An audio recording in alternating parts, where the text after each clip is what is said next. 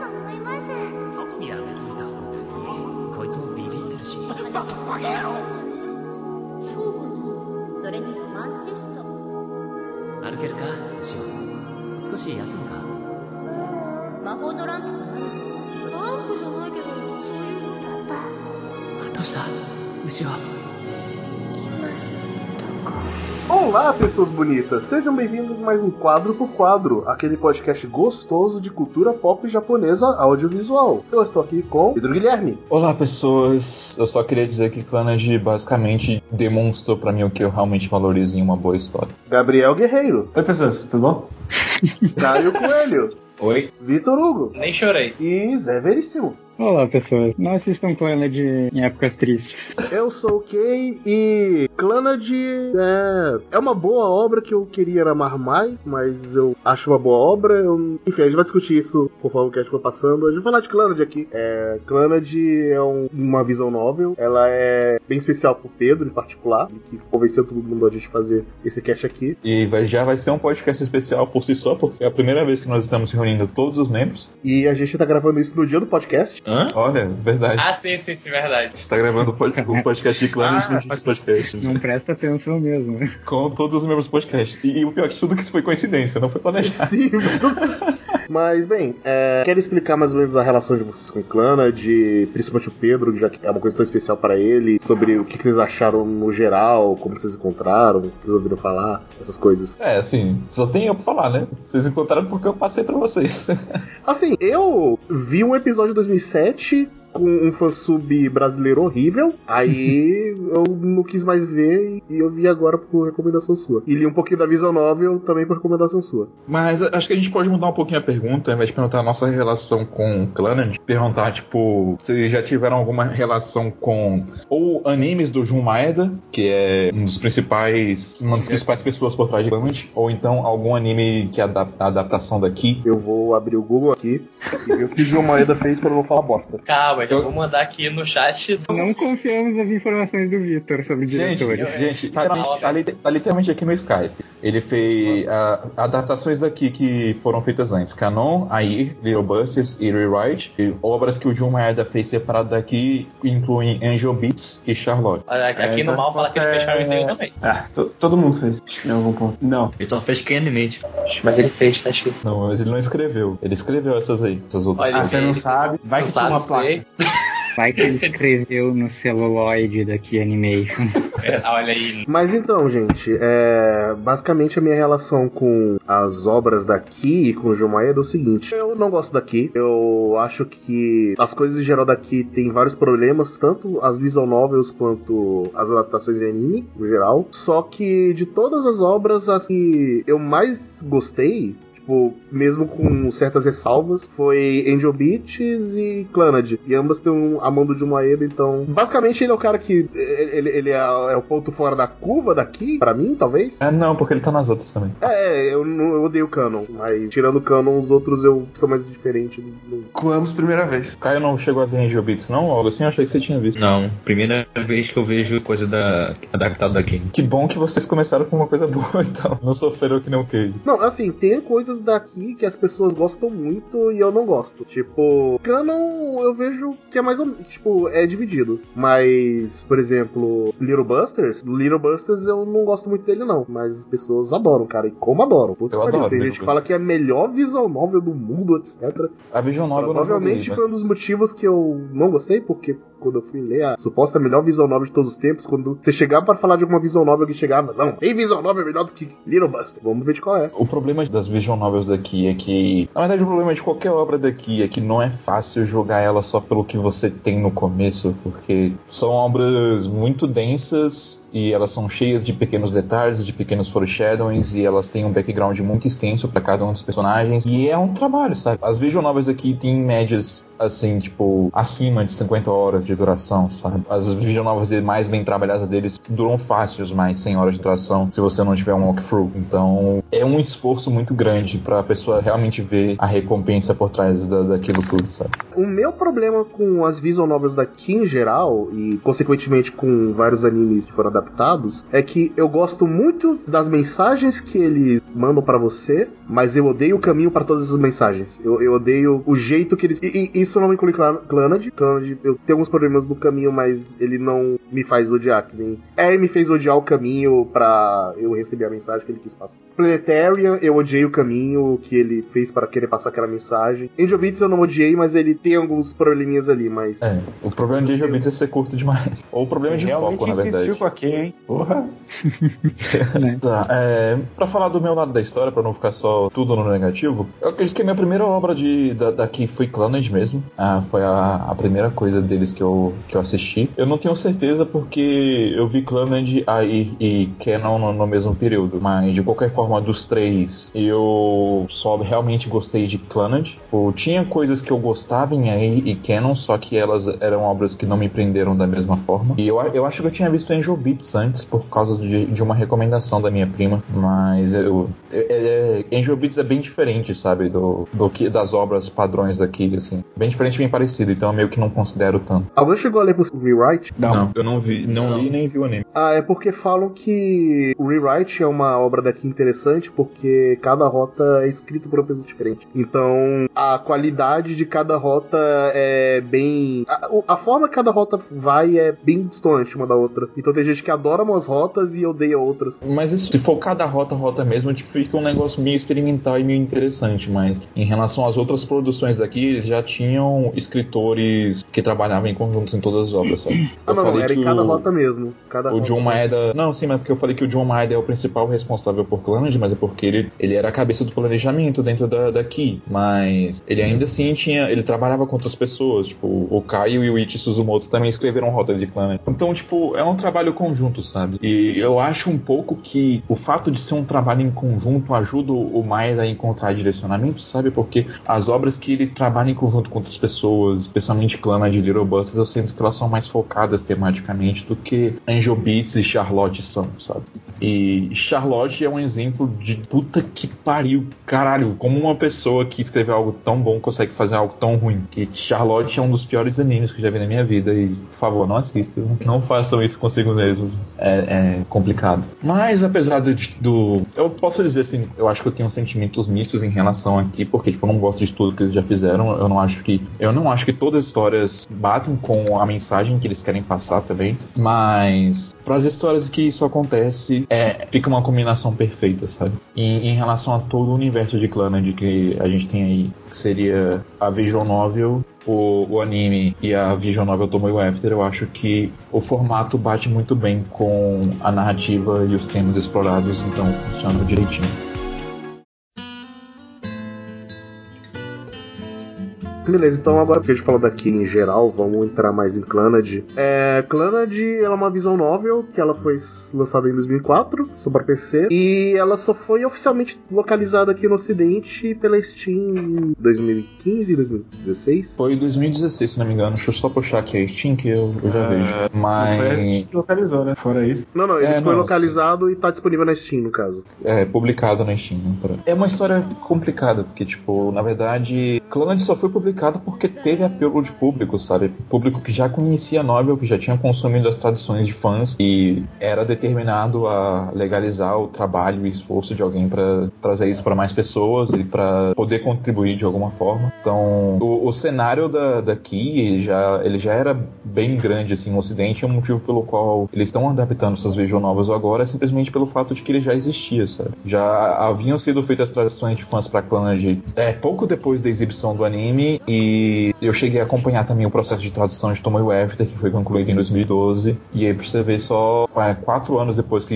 eles finalizaram Tomoe After, né, concluindo todo o projeto de Clannad, que finalmente foi localizado pro ocidente, sabe? E É, 2015. tinha é, três anos então. Teve, e chegou, eu lembro que chegou a ter petição pra realmente trazer pra cá e a galera correu atrás bastante das coisas, sabe? Então, ele não veio pra cá porque alguém, não foi só porque alguém viu um potencial, sabe? Mas porque a comunidade em si se juntou juntou pra fazer isso ser possível.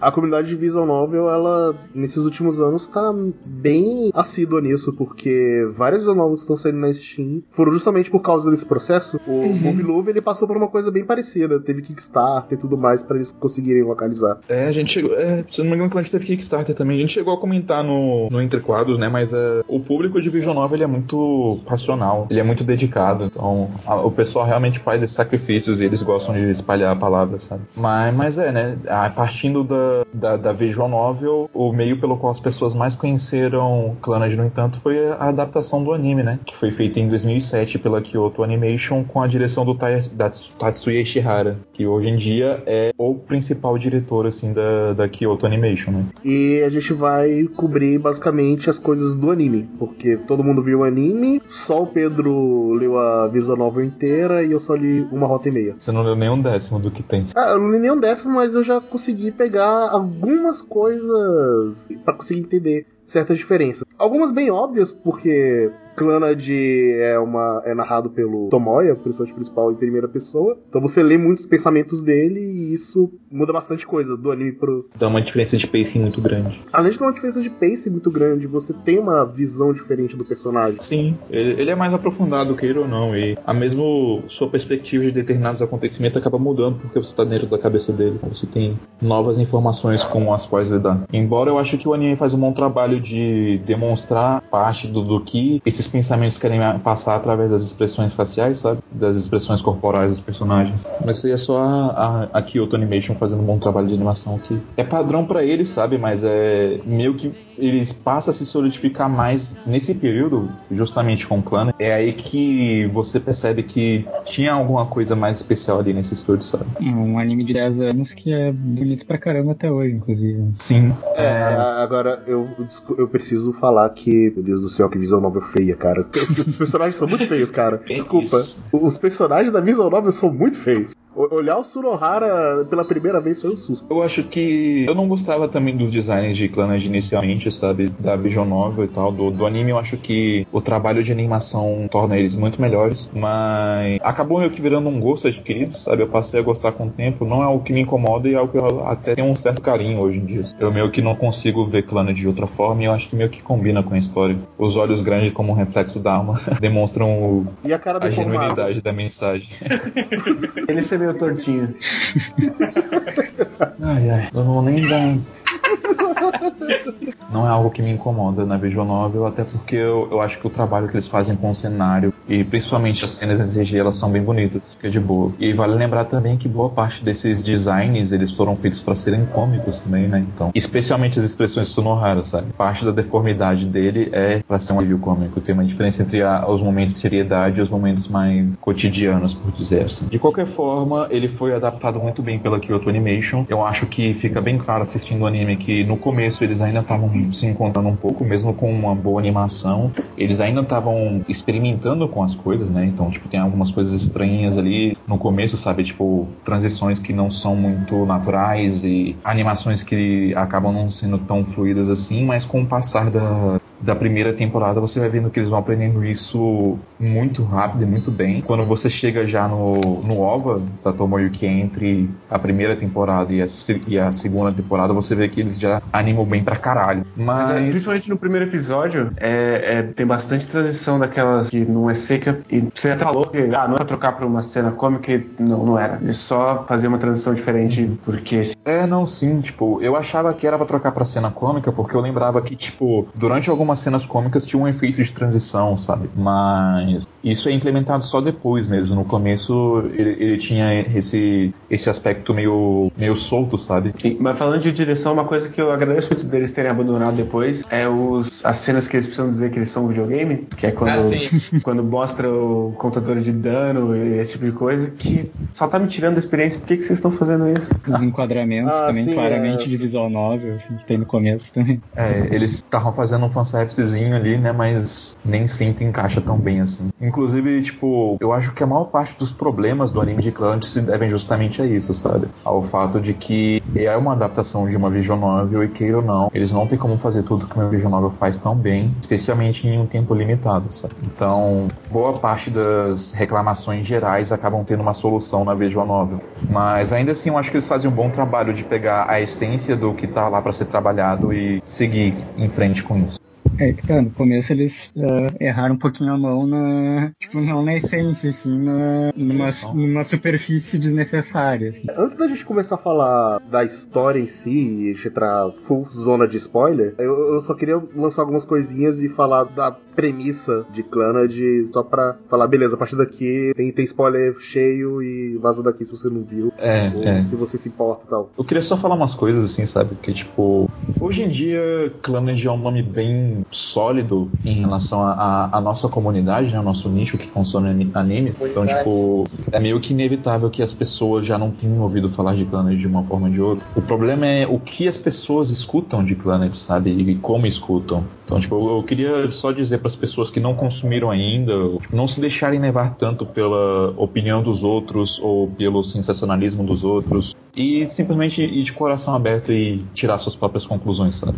Acho que não adianta muito você ir pra Clannad achando que vai ser a coisa mais triste do mundo, achando que vai chorar rios, ou você achando que é a pior coisa do mundo, nem nada assim, sabe? Acaba que o anime se torna bem controverso e eu acho que é uma experiência que as pessoas têm que ter por si só e sem, sem nenhum tipo de sem nenhum tipo de impressão já pré-estabelecida, sabe? Então, se você se interessar de alguma forma pela premissa, você vai e assista, sabe? A premissa que o, o Kei vai estabelecer agora. E se você quiser ficar aqui e ouvir os spoilers, sinto muito por você, mas espero que você sinta interesse. Tem que tem os Vitor, né? Tem os Vitor aí que quer ver. Que eu... Ah, ouvi dizer que ele nem viu, só tá nesse cast pra ouvir os spoilers. Verdade, não sei nada que acontece.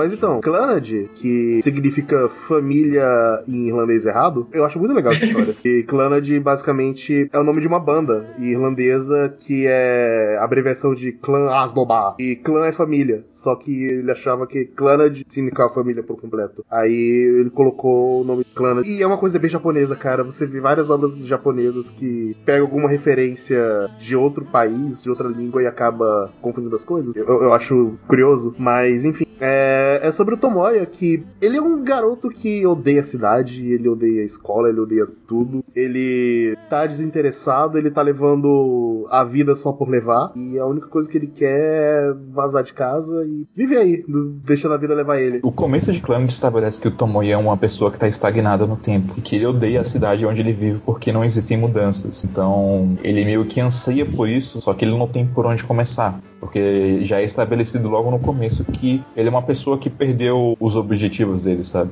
Então, ele, ele acaba ficando meio perdido por aí.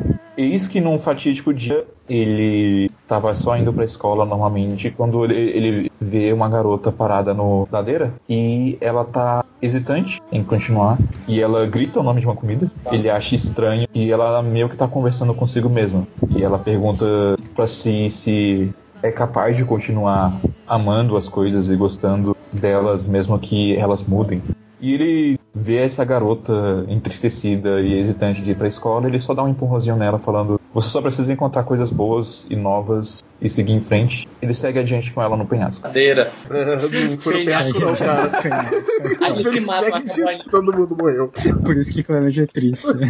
Na ladeira, foi mal. A partir disso, a premissa mostra muito o Tomoya acabando se reconectando com a cidade de alguma forma e conectando com as pessoas. Porque ele é muito sobre isso, sobre você ganhar novas conexões. É, né, o, o- ele meio que sente empatia pela Nagisa, né? Ele se vê um pouco na Nagisa. Então, ele meio que decide dar essa força pra ela porque ela é uma pessoa solitária também. E ela teve que repetir o ano da escola, então ela meio que não tem um lugar próprio, que nem ele. E ela só tem o objetivo de estabelecer o clube de dramas, sabe? E aos poucos, quando Tomoya vai sentindo a empatia pela Nagisa e tornando amigo dela, ele decide ajudar ela. O que acontece é que Clange, ele é uma história bem devagar, porque ele tá lidando com o cotidiano dessas pessoas. sabe? Ele tem bastante drama e ele tem bastante bastante comédia, só que que ele é uma história cotidiana, então ele segue esse ritmo lento. Alguns diriam que não é slice of life, mas eu acho que ele acaba caindo desse gênero justamente pela natureza lenta dele, sabe? Pelo formato. O que é o centro de Clannad, o centro desses primeiros episódios, é estabelecer uma busca por propósito. O que acontece é que o Tomoya perdeu o propósito dele e o mundo para ele é cinza. Então ele tá buscando um novo propósito. Ele consegue se reconectar um pouco com esse sentimento quando ele dá apoio para Nagisa. E a Nagisa é uma pessoa que tem uma ambição,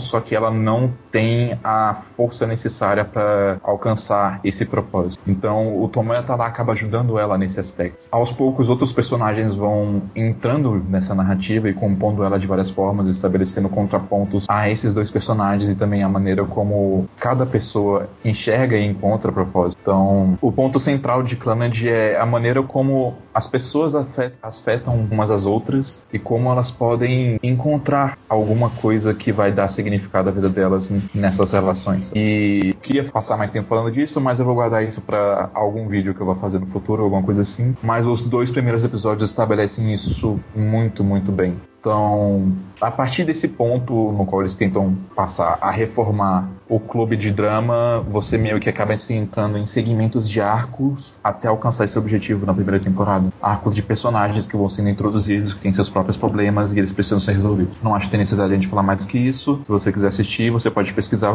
por conta própria, mas saiba que é sobre isso que se trata. Então, vejam sua conta e risco.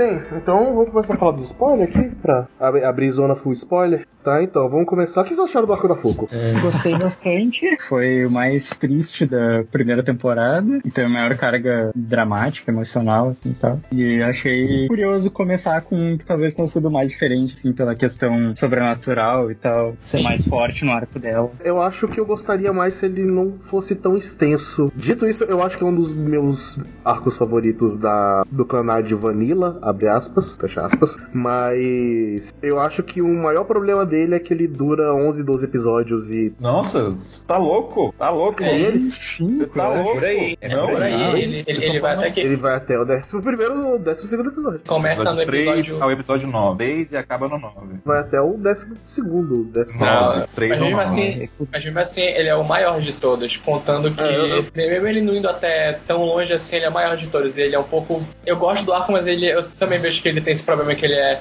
um pouco grande demais e ele acaba arrastando um pouquinho as coisas que podiam acontecer mais rápido. Ele nasce algumas rosquinhas, ele repete bastante piada e ele usa bastante aquela estrutura que a gente falou antes de fazer parecer um jogo de videogame e tal. É, o... Na verdade, uma parte desse. A maior parte desses problemas estão no começo, né? Nesse Sim. começo, nesse arco da Fuco. O que cria uma relação estranha, sabe? Porque, tipo, o arco da Fuco, mesmo na Visual Novel, ele, ele destoa um pouco dos outros, sabe? Não, não pelos elementos sobrenaturais, sabe? Mas na forma como a narrativa é contada. Então, tipo, eles meio que botaram tudo isso no, no, no começo da, da adaptação. E eu acho que foi um acerto, sabe, escolher esse arco para ser o primeiro, porque o arco da Fuku permite que eles deem um, um build-up maior pro relacionamento do, do Tomoya e da Nagisa, sem necessariamente ter que entrar na rota dela logo de cara, sabe? Mas, ao mesmo tempo, é uma, é uma decisão complexa que já demonstra os problemas do formato que eles decidiram colocar na série, sabe? Porque o que acontece é que na Visual Novel você tem uma rota para cada personagem. Isso não quer dizer que todos esses personagens são isolados, eles interagem nos cenários uns dos outros, outros e boa parte da, das rotas são adaptadas de maneira fiel. Só que a maneira como eles escolheram adaptar isso no anime acaba fazendo as coisas parecerem mais longas do que deveriam ser e menos focadas do que deveriam ser, justamente porque ocorre tudo muito em sequência, sabe? Sendo que era para ser mais uma coisa contida,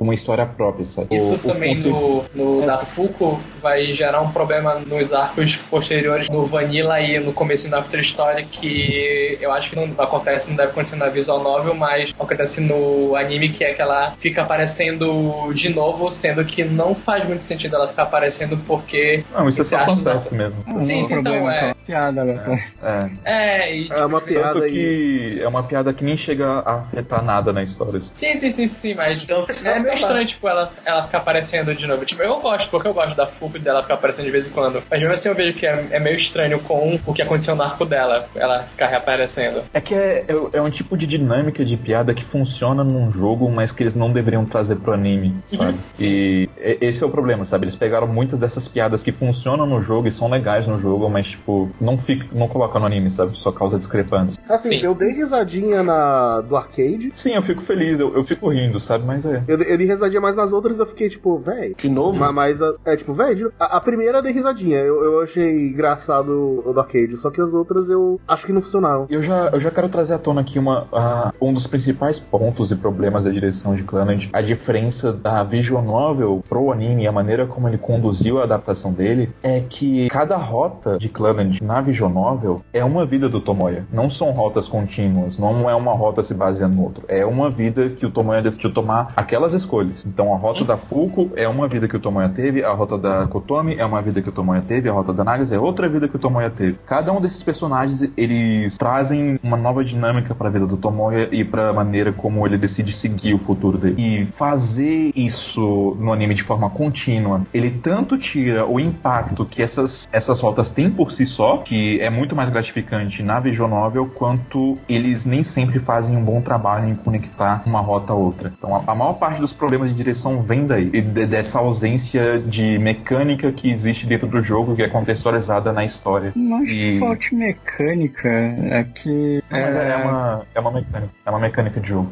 Não, sim, eu sei, mas é que traz a adaptação do anime, a questão é só que, tipo, eles fizeram a coisa muito separadinha e não colocaram cola suficiente entre os pedaços, entende? É, eu, na verdade eu acho que não seja nem isso, eu acho que eles não fizeram uma boa transição entre os pedaços, sabe? Essa é a É. parte mais complicada. Assim, o momento que eles fizeram as melhores transições foi quando eles decidiram fazer o arco da Nagisa, e aí eles só com- colocaram elementos de outras rotas sem necessariamente implementar as rotas dentro da, da rota da Nagisa, sabe? Sim. Então, eu acho que como adaptação, a, a primeira temporada de Clannad teria sido melhor, ou talvez até Clannad como um todo teria sido melhor se ele não sentisse essa necessidade toda de trabalhar todos esses arcos, mas sim se focar na, na rota da Nagisa com alguns conteúdos a mais ali e no After Story, sabe? Dito isso, eles não teriam como estabelecer muita coisa se eles fizessem isso, sabe? Muitas informações que são adquiridas através de outros personagens e de outras experiências. E é meio que por isso que a Fuku, a Kotomi e os outros personagens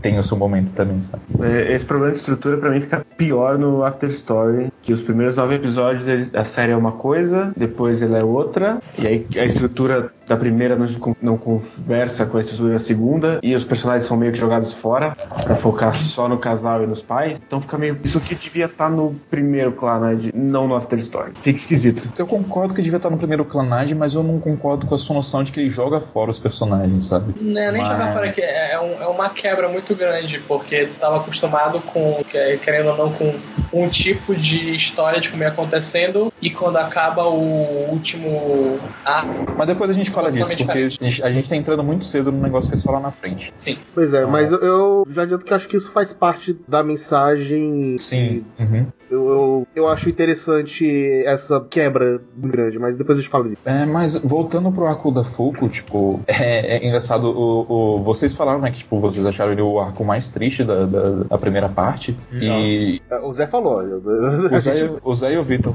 falaram. Eu acho que é o mais triste. É, mas é, ele foi o, o único momento fora o After Story que me fez chorar. Foi na. Não foi quando eu vi pela primeira vez, na verdade, foi na segunda. Foi porque eu acho que, apesar do, da extensão do arco, ele consegue fazer um bom trabalho de estabelecer a relação do Nagisa, da, do Nagisa e da Tom, do Tomoe e da Nagisa, sabe? Sim. Então, a dinâmica que eles têm com a Fuku e a maneira como os personagens vão, vão se juntando ao redor dela acaba sendo legal. Eu só acho que fica muito separado e eu concordo que se estende um pouco mais do que deveria. A, a- toda a questão dela ter que entregar as estrelas na escola se estende mais do que deveria, sabe? Os clínicas em si, eu acho que eles são bem pontuais e são bons. Uma das minhas cenas preferidas da primeira temporada é justamente quando eles passam a noite na escola, porque tá todo mundo esquecendo a Fuku. E foi. Ali foi o primeiro momento que me venderam a Nagisa e o Tomoya como um casal, sabe?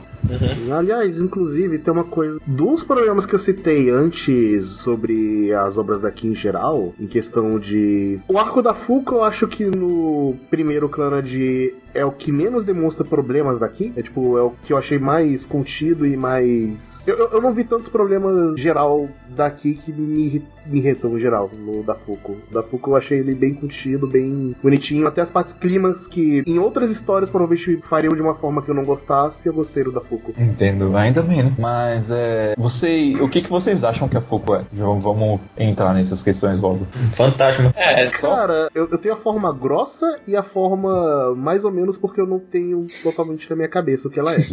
Eu vou começar pela forma grossa. ok. Ela é um plot device ambulante. Pelo que eu saquei, ela é meio que uma parte daquele outro mundo convergindo com o original. O original não, com aquele que você tá tendo. Sim, mais ou menos. E isso fica bem evidente no final. É. Como eu falei, que ela é plot device ambulante, que ela é uma evidência do que pode vir ao seu final e Acho que uma coisa claro. que eu não falei sobre. Não, não vale a pena a gente explicar um pouco da história dos arcos antes de começar a falar sobre ele? Vou falar um Não, quem tá aqui, quem tá aqui viu. Não, tá entendi, aqui sim, tem que ter mas- visto. É, é muita coisa, é muito detalhe pra ficar falando de cada arco. Não, assim. sim, sim, sim. É só, é só pra dar tipo, um resumo mais sobre, por exemplo, tipo, falar, ah, Fuku é isso, pronto, aí já passa, sabe? Só pra. Não, sabe, gente tá entrando É isso que tá falando agora. a gente tá entrando nos pontos temáticos. Você tá, você tá sem fone? Clannad é um anime que, na primeira vez que você entende, vai ter muita coisa que, devido ao fato de você não saber quais são as coisas importantes e prestar atenção ou não, ele vai passar batido por você, sabe? Porque, justamente pela natureza cotidiana, as coisas que parecem triviais às vezes são mais importantes do que parecem, e a gente nem sempre nota isso assistindo pela primeira vez. Piau, Todinho no nariz da Fuku foi mais importante do que você achou. É, eu só acho que, tipo, algumas coisas ficam mais evidentes depois que você já consumiu uma vez, sabe? Sim. E isso acaba fazendo você notar melhor como a direção da Kyoto Animation já era boa, mesmo na primeira parte, quando eles ainda tinham alguns problemas de foco, sabe? Mas eles sabiam o que estavam fazendo. Porque, por exemplo, tem cenas da Fuku no qual a gente vê ela olhando pro exterior e o orbe de luz está sempre rondando ela. Então, isso simboliza que a Fuku por si só é, é um orbe de luz. A Então, abertura da primeira temporada, o começo dela é foreshadowing para o que vai acontecer no final. E o que eu tava falando, que é prestar atenção, eu acho que esse ser o primeiro arco do de Clannad já me deixou mais atento para o que podia acontecer, porque você vai esperando, tipo, ah, nos dois primeiros episódios é ele tá na escola, aí ele ouviu o boato que tem uma fantasma na escola, Aí ele acha que é, a, que é a menina da biblioteca, que ela fica sozinha lá, o pessoal deve entender errado. E tu vai achando que é uma história, um slice of life de escola normal. Aí começa o arco da Fuku, aí lá pra. Acho que na. Não sei se na metade, um pouco antes, falam que descobre por meio de coisas que acontecem que ela é um tipo de fantasma que não tá aqui, não tá lá na escola de verdade, que ele é só, entre aspas, o espírito dela que tá ali tentando realizar o desejo da irmã dela, que Irmã. também já faz a conexão com o que vai acontecer no final dos desejos. Aí, tipo, já deixa de cara, ó, tem alguma coisa aí embaixo disso, não é slice of life normal. Tem alguma coisa por baixo dos panos que se você prestar um pouquinho de atenção você vai entender, mas sim, vendo pela uma segunda vez, ou até parando um pouco pra pensar no que acontece nos primeiros arcos, tu vê que tem uma coesão temática de tudo, nada é jogado, sempre foi trabalhado antes. Uhum. É meio que isso, sabe, que a, que a Foco representa. A Foco representa essa vontade, sabe, de, de fazer bem a alguém, de Sim. entregar o desejo de alguém, sabe? Porque, afinal de contas, a, existência da Foco, ela só tava ali em função da, da irmã dela, sabe? E meio que porque ela sentia que tava atrapalhando a irmã dela, e, e isso é importante. É estabelecido mesmo antes da, da ter o acidente, que ela sentia que tava atrapalhando a, a vida da irmã dela, sabe? Que a irmã dela tava se preocupando demais com ela. Então, eu acho que ela só consegue adquirir essa forma porque a cidade deu pra ela a capacidade de concretizar os desejos da, da. E vendo a Coco como personagem, é de se imaginar que ela retribuiu de alguma forma a, as coisas da cidade também, sabe? Se você for pra- pensar fundo, mais tarde ela, dá- ela é a pessoa que deu propósito à vida do Yoshino. As coisas meio que entram nesse ciclo de fazer o melhor um pelos outros, uns pelos outros e da cidade contribuir para que as pessoas consigam realizar esses desejos. A Fuko é uma, entre aspas, proto-Ushio. Ela faz, entre aspas, a mesma coisa que a Ushio faz, só que ela faz num, com, entre aspas, menos força do que a Ushio faz, porque o que a Ushio faz depois vai muito além. É, na verdade a Fuku só consegue fazer o que faz por causa da Ushio, mas depois Sim, a gente sim. entra nisso. Sim. E no mais, eu gosto do, do casamento, apesar de que essas cenas em público sempre me deixam com muita vergonha. E clãs de MS tem fazer cenas em público que vão te deixar com vergonha. Ah, essa não deixou. Essa cena não me deu tanta vergonha, não. Te- teve outra que, rapaz. Cara, na hora que, na hora que eles estão na frente da Coco e do E eles estão falando pra ela da Fuku, tipo, pô, um momento muito emocionante. Chorei ali reassistindo, mas, cara, eu tava com vergonha pra caralho. Assim, eu não posso falar onde eu chorei porque eu vou falar isso não todo anime. Porque todo final de arco eu tava lá chorando. Fora esse ponto principal de discussão no arco da Fuku e as implicações temáticas dele, eu acho que a única coisa que eu gostaria de ressaltar é que, cara, eu queria ter a habilidade do Tomoya de transformar as coisas em piada. Tipo, quando ele pega a, a Fuku e faz ela acreditar que a Ryo é uma versão feminina dele, eu ri muito disso, sabe? Eu, eu acho que logo em seguida, quando a gente entra no arco da Kotomi também, quando ele faz a, a Ryo acreditar que a Nagisa vai se declarar pra ela, Sim. Ou até no começo mesmo, quando ele, ele inventa pra uma das gêmeas que a outra é, é bissexual. Aí ela, ela, ela fica, não, eu aceito você como você é de verdade, não tem problema ficar fingindo. essa, outros." essa espontaneidade é muito boa. E, e funciona mais com a Fuku porque ela é mais. Ela é mais infantil, Infantil. Então, então eles conseguem mexer mais com ela. É. Tanto, tanto que eu acho que esse, esse é o arco mais engraçado de todos os do Planet. É o que mais tem momentos que, tipo, ah, esse daqui tá sendo genuinamente engraçado. Os outros tem, só que a carga dramática nos outros é um pouco maior. É, eu, eu, eu- eu acho que ele, ele só tem mais por causa da extensão mesmo, mas eu acho que eles são bem equilibrados. Uhum. Mas de qualquer forma, vamos lá pro, pro arco da Kotomi, que é um arco que eu gosto bastante, o Caio gosta bastante também. É o arco onde meu sol começa. E é, o arco que você e o Guerreiro têm problema nele, né? Eu também tenho um problema. Mas Pior arco Vamos- pra mim também. Eu também, é pior lá. só eu, e o Caio vamos defender aqui, então.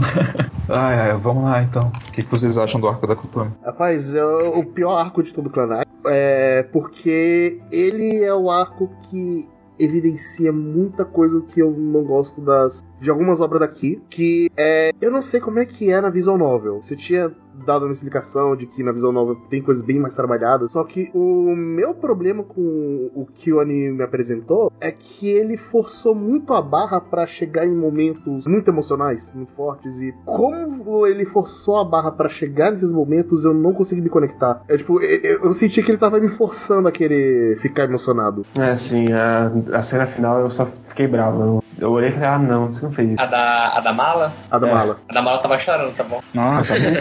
aí teve- a da mala eu tava feliz porque teve uma hora que falaram português. Eu, porra, Brasil, caralho, até em Canada. Aí eu fiquei feliz. Que, que merda. Mas, eu- mas eu tava chorando mais pela, pela mensagem do que aquilo significava do que pela cena mesmo. Porque eu acho o arco de todos esses de Clannad, eu acho mais fraco. Eu não sei explicar bem o porquê, mas quando eu tava vendo ele, eu tava muito desinteressado. Ah, tá, tem essa menina aí. Tá, eu já vou, já vou adiantar aqui, tá? Eu não acho ele um dos arcos mais fracos. Eu acho que dos arcos, os mais fracos pra mim são o arco do Sunohara e o arco da Yukini e o, o arco da Fuku logo em seguida. É por aí pra mim Eu, também. eu gosto bastante do arco da Kotomi, então eu quero só passar a bola pro Caio pra ver o que, que ele achou. Ah, então, eu não sei direito por que diabos eu gostei desse arco.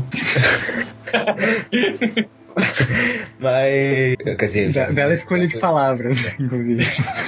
Eu acho que eu, que eu gostei bastante desse arco da Kotomi, porque além de eu gostar bastante da, da Kotomi pelo, que- pelo que eu tinha visto dela antes, é, eu também me identifiquei com, com a parte da, da perda do- dos pais dela, que foi revelado depois, e dos problemas que ela teve em relação a isso, também por conta é, da personalidade dela, como ela, ela passou por tudo aquilo, como ela foi afetada também como ela tinha dificuldade em fazer amizade com outras pessoas, até o Tomoya chegar até ela e ajudar ela nisso tudo mais. Então, sei lá, eu acho que eu gostei bastante do arco, é, porque eu gostei e me identifiquei bastante com a Kotomi em geral. É, é, entendo. Tipo, eu acho que eu tomei uma, uma boa personagem. E eu, eu me identifiquei bastante com ela, apesar de que eu tinha. Eu tenho também alguns problemas com o arco dela, mas eu gosto bastante do arco dela. Acho que principalmente em função da personagem. É difícil você gostar desse arco se você não gostou da Kotomi. É, é isso que eu ia perguntar pros outros, sabe? Se o motivo pelo qual vocês não gostaram do arco é pela construção dele ou se vocês não gostaram do personagem da Kotomi.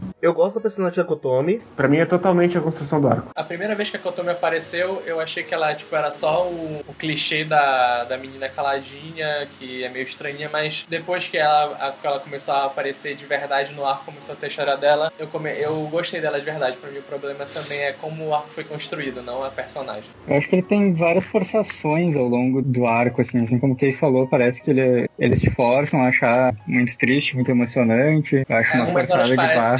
Algumas horas fica meio artificial o que tá acontecendo. É, eu acho uma forçada de barra o Tomoya não lembrar da amizade deles e tal. Eu acho forçado, tipo, o jeito como ela, como ela foge do tutor dela. Então, tipo, não é problema da Kotomi em si, é mais alguns, alguns elementos da construção do arco mesmo. É, não, a personagem eu gosto bastante. Na verdade, eu acho que não tem nenhum personagem de Clannad que eu ativamente desgoste. Todo mundo do ou é neutro ou eu gosto. Não tem ninguém que eu desgoste. Agora, o meu problema também é sempre estrutural, porque, por exemplo, toda aquela cena do flashback do aniversário dela mostrando a poste dos pais é totalmente previsível e, e forçado. Tipo, ah, beleza, ela vai lá, fala que odeia os pais, aí os pais acabam morrendo no acidente e, meu Deus, quem cuida dessa menina? O cara chegou lá. Oi, criança de 5 anos. Seus pais morreram, criança de 5 anos. Adeus. Não, vocês pais Ah. morreram, eu vim pegar o negócio aqui. É muito importante que eu tenha que pegar esse negócio. Ele está guardado na casa. Tchau. É outra coisa que eu tenho às vezes quando é um problema com o Clannad é que eu acho incrível como eles têm co- confiam numa, em crianças de 5 anos. Eles confiam Ah, muito em é, crianças. não, achavam- cara. Isso, isso é o Japão, isso não é Cara, é uma merda tão grande. Lá pra frente, quando o Shio começava a sair de casa de, de tarde, essa menina não vai voltar pra casa, essa menina ficar perdida, aí vo- ela vai Não. sequestrar a menina. Isso, Eu isso é Japão. Não, não, isso é Japão. Eles fazem Cidade pequena, principalmente. escola. É, o único que eu achei exagerado foi quando o Tomoya, mas o Tomoya tava num momento péssimo pai, é quando ele abandona o Shio no campo de girassol. É, aí eu. É, é, é, aí, aí foi vacilo. Aí foi vacilo. Vou ali.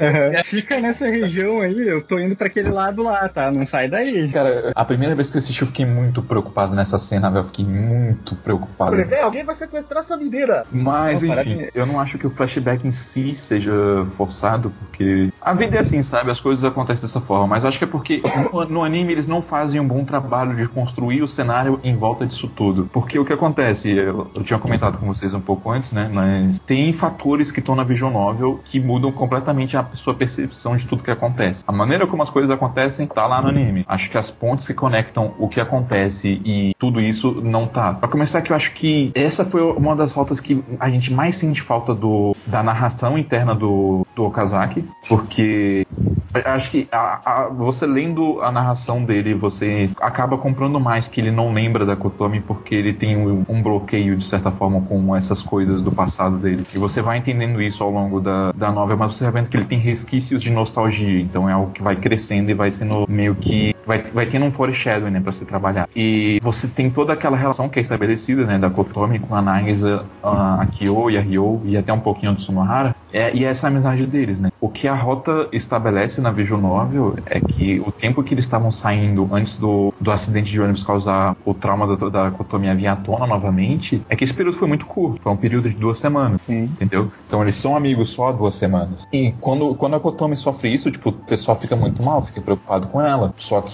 ao mesmo tempo que eles estão preocupados com ela eles querem fazer alguma coisa por ela, eles estão se questionando se, tipo, se eles sequer são amigos de verdade, sabe? Em virtude desse pouco tempo, se eles não estariam só, tipo, sendo inconvenientes pra ela por tentar fazer isso, se eles realmente deveriam seguir em frente e persistir na amizade da Kotomi, sabe? Porque eles não, eles não têm essa perspectiva, eles não sabem como ela enxerga ele. E fica bem claro que, tipo, a Kotomi não tá se isolando por causa do trauma, ela tá se isolando porque ela não quer falar com ele. Uhum. Ela quer se isolar deles. É por isso que, tipo, ela decide que vai ir pros Estados Unidos e tudo mais. Então não é, tipo, não é um acidente em si que desperta o trauma, mas é a possibilidade das consequências do acidente, entendeu? E o arco da Kotomi é voltado para esse medo dela da, da morte e dos laços que podem ser quebrados pela morte. É, Ele lida com essa questão de que todo mundo morre sozinho, sabe? Ninguém, não, não vai ter ninguém com você quando você morrer. Isso é um, é um medo muito tangível, sabe? Esse medo do, do quão fundo uma relação pode ir, desse medo de perda. Disso que a Kotomi quer fugir. Acaba que os personagens eles decidem persistir na, em fazer algo pela Kotomi, em se aproximar dela, sabe, em dar forças pra ela. E daí entra um outro problema que eu tenho com esse arco, é que toda a resolução desse arco depende muito do fato de que a Kotomi e o Tomoya tenham sentimentos românticos um pelo outro. E daí você tem toda a cena dela com ele na, na biblioteca, que é uma cena linda, inclusive. Eu acho que ela é uma cena muito bem animada. Eu gosto bastante dos momentos deles na biblioteca. E, e isso fica meio que não condiz com, com o lado para onde eles estavam tentando puxar da análise, sabe? No anime. Hum? Fica, fica meio estranho. Na novel, a, a Kotomi meio que só sai dessa quando o Tomoya conversa com ela e se declara para ela e eles ficam juntos e decidem namorar e tal. Tipo, ela, ela só consegue superar esse trauma com o peso do relacionamento com o Tomoya. Porque ela tem toda, todo o passado que ela teve com ele e tudo que ele tá fazendo pelo presente para ter um sentimento forte por ele o suficiente para sair desse estupor que ela se colocou. Então, é, é, é, só. O anime falta todas essas pontes que conectam os personagens. E eu acho que a essência do arco tá lá, mas ao mesmo tempo falta muito diálogo, falta muita apresentação, falta muita coisa que exploraria esses temas melhor, sabe? Então, até a mensagem de que, tipo, não, sim, todo mundo morre sozinho, mas isso não quer dizer que esses laços não significam nada, sabe? De uma forma ou de outra, mesmo que eu me vá primeiro que você, você vai se lembrar de mim. E é isso que importa no final das contas. Nem isso acaba passando tão bem só pelo anime. Tem um pouco disso na mensagem da maleta e tudo mais, mas até a mensagem acaba funcionando melhor por causa do contexto da visual novel do que acaba funcionando no anime. Então, tipo, eu meio que gosto da, da rota no anime porque ela tem esses momentos, eu gosto desses momentos, eu acho que tem cenas muito bem dirigidas e bonitas, eu gosto do personagem da Kotomi, mas essa, essa falta dessas ligações e desse contexto acaba prejudicando ela. Eu acho que é isso que vocês acabam vendo problema na, na rota, sabe? É, é aí que tá. Exatamente, tipo, exatamente. Tu entende tudo como, como adaptação das rotas, entendeu? Tipo assim, pra mim é tipo, é um anime, entendeu? Os problemas acabam crescendo muito, assim. É, quase todo problema que eu vejo no anime, eu paro pra pensar e falo, eu acho que, tipo, ah não, no, no, jogo isso deve fazer mais sentido porque é um jogo, no jogo isso deve ser bem mais explorado do que no anime, por isso que eu tô achando ruim, mas eu tô vendo anime, sabe? Então, tipo, eu vou falar do que eu tô vendo aqui. Eu, eu tenho quase certeza que no jogo deve ser muito melhor, mas como é o anime, então, como adaptação, para anime eles não conseguiram fazer direito, então pra mim não funciona tão bem assim. Sim, sim. Eu, eu acho perfeitamente compreensível. É, é uma questão de adaptação mesmo. E esses problemas acabam vindo à tona, né? O, o que eu acho importante, pelo menos, é que isso meio que vai mudando com o passar do tempo. Eu acho que no próximo arco, que é o arco da Nagisa, isso já muda mais, sabe? Ele já é um arco mais focado, que sabe melhor o que, que ele tem que trazer ou não da adaptação. Só queria dizer que a cena da maleta é uma suspensão de descrença que eu não consigo alcançar. Também.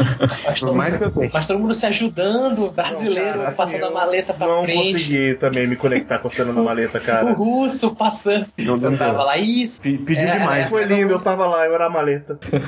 Eu era- Só música fona. Eu sou muito brega. Cheesy. Eu sei que a cena é brega, mas eu, eu gosto da cena da maleta. Talvez porque eu queira acreditar no meio das pessoas e que se, se por algum motivo um dia eu fizesse isso, que isso aconteceria, sabe? Mas ia eu sei que é, é muito mais idealista do que de fato. Até no. Brasil não volta. Até no Brasil não volta. Falou o cara lá português, hum, esse cine é outro, o cara abriu a mala, trocou porque ele queria aquele. O cara rasgou o sim pra ver se tinha cocaína. Isso que aconteceu na vida real. A PF bateu no. Eu só queria dizer mais uma coisa, que agora, tipo, essa foi da minha primeiro bloco de anotações que por algum motivo foi apagado. Então eu não me lembro exatamente o que, mas eu lembro que tinha algo que aquela construção de jardim era muito ruim, cara. Construção de jardim? A, É, é, a reconstrução do jardim da Kotomi, tipo, é, Ah. eu não me lembro qual é. Tinha um. Eu achei, eu achei problema muito eu, louco. eu o achei muito estranho como, tipo. tipo, em um dia tá tudo barro e de repente no outro dia tá só gramado lá. Fiquei tipo, ué, como assim? É, Japão, rapaz. cara, Japão, é velho. Não, não, eu acho que o Tomoya devia ter virado capi... capineiro. A cara. grama, a grama é mágica agora? E olha que tem vários Gramática. elogios pra outras coisas, assim, que pequenos cuidados que a Kyoane É teve. Ficaram É, maravilhosos, tipo, Tem vários os jogos de beisebol, o jogo de basquete, tipo, é tudo maravilhosamente bem animado pra um anime Sim. que nem é disso, O sabe? quê? Não, o jogo de basquete é horrível. Não, Como assim? É muito legal, cara. Não, Nossa, é não. muito é velho. chato. É muito chato. Não, tá tudo errado aí. Olha, Kiko, eu vou ter que É, o guerreiro vê que Kuroko, o é guerreiro, o guerreiro vê Kuroko e foi falar mal do jogo de Tá basquete caindo do. tudo do. Não, ele é, ele é idiota, mas, tipo, ele é muito bem feito, sabe? Vocês podem Ele- falar ele- mal de Kuroko, não, não. mas Kuroko é melhor que Ele é plástico.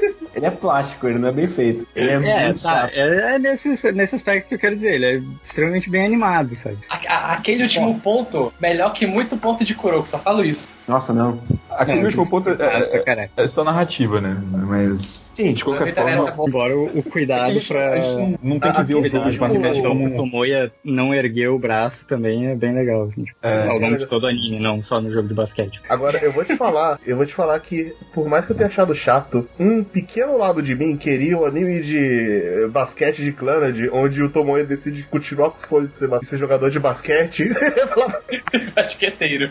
eh, O que, que ele continua? Vou continuar com meu sonho. Aí, tipo, vou aprender técnicas novas usando só uma mão. O que eu acho mais, mais legal da cena de basquete em si são mais os pequenos detalhes dela, sabe? Pô, a atenção ao fato de que o Tomoya e o Sunohara são atléticos. Eu acho que o anime, o anime não fala isso, mas é... Não, ele chega a falar assim, bem no começo. O, o, o e o Tomoya só estão naquele colégio, porque é ele é um colégio prestigiado. Ele é um colégio pra pessoas mais inteligentes, assim.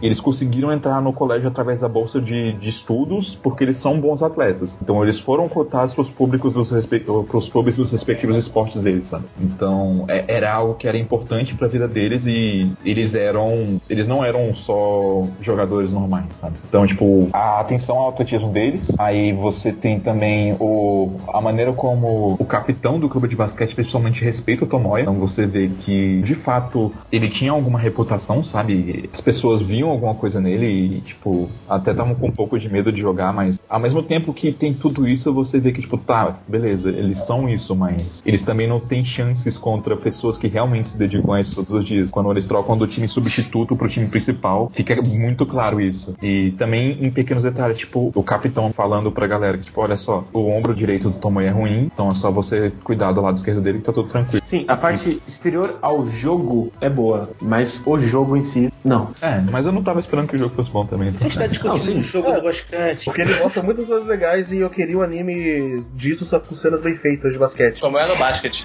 um mangá da Shonen Jump. Mas é, é, a gente ia falar do arco da Nagisa. A rota é essa. Sim, mas antes de entrar no arco da Nagisa, eu tenho uma coisa que eu queria abrir pra comentar agora e a gente continuar depois, porque Uhum. antes de começar qualquer arco, o anime toca nisso e a visão adulta também toca bem no início. E aos poucos vai construindo pra ter um clímax no final, que é a relação do Tomoya e o pai dele.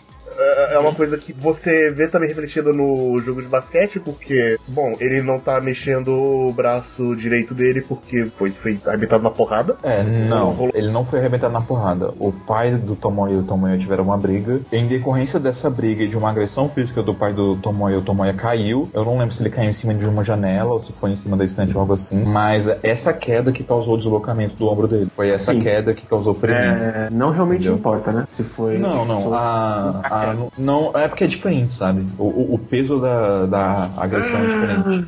Eu não, Não acho é. que, tipo. Assim, é mais você- brutal você quebrar alguém na porrada do que você acidentalmente fazer ele cair e quebrar. Mas É, sim, é uma você coisa fala- bem. Quando você fala que a pessoa, tipo, agrediu com a intenção de causar essa lesão, é uma coisa, sabe? E, tipo, o, pai do Tomoya, ele tava bêbado e ele, de fato, agrediu o Tomoya pra causar um machucado nele, mas foi uma coisa de impulso, sabe? Se eu não me engano, na Visual Novel ele até descreve que, tipo, ele empurrou o Tomoya. No anime eles não deixam claro, mas ele fala que, tipo, teve uma briga e ele se machucou. Mas pelo menos o que ele fala no início é: meu pai me agrediu, ele não explica nada como. Aí depois dessa agressão eu não consegui mais. Ferrou meu braço direito. E depois disso, o meu pai ele pra- parou de me tratar como filho. Sim. É, é isso que ele explica. A agressão não é justificada de forma nenhuma, entendeu? Mas se tivesse intenção de causar esse, esse lesionamento, isso muda as coisas, porque, tipo, aí sim, tipo, o, o, o pai do Tomoya não teria, tipo, nenhuma redenção, entendeu? Absolutamente nenhuma redenção. A agressão já é grave o suficiente por si só, sabe? E, tipo, a gente consegue entender por que o Tomoya é do jeito que ele é e por que, que a relação do pai, com o pai dele, dele é tão conturbada e com, com toda a razão por conta dessa agressão. Mas se essa a, a- se a consequência da agressão fosse intencional, tipo, não teria como ter uma redenção por parte do Nayu, entendeu? Eu acho que sim. Por isso que eu queria deixar clara essa diferença de peso, porque é- é- ela é bem importante pro, pro que vem depois. É, eu quero argumentar mais sobre isso mais, mais pra frente, porque a gente vai encaixar com o clímax.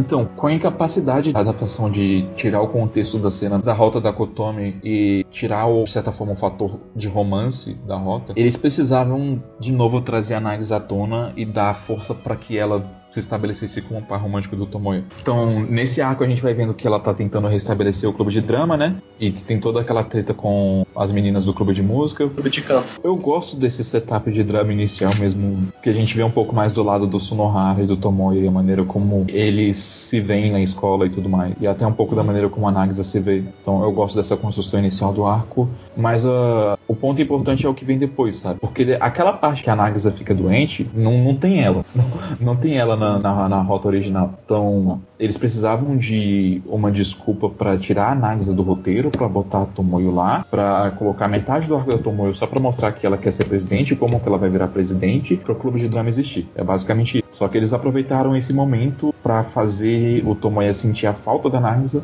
e mostrar o peso e a importância que ela teve na vida dele até então e colocar um contraste disso com as outras garotas, sabe? E eu acho que eles fizeram isso razoavelmente bem, porque ao mesmo tempo que eles estavam fazendo isso e demonstrando a falta que o Tomoya sentia da, da Nagisa, quanto mais eu via das outras garotas, eu tava tipo, porra, a Tomoya aí, ó, ó, ó.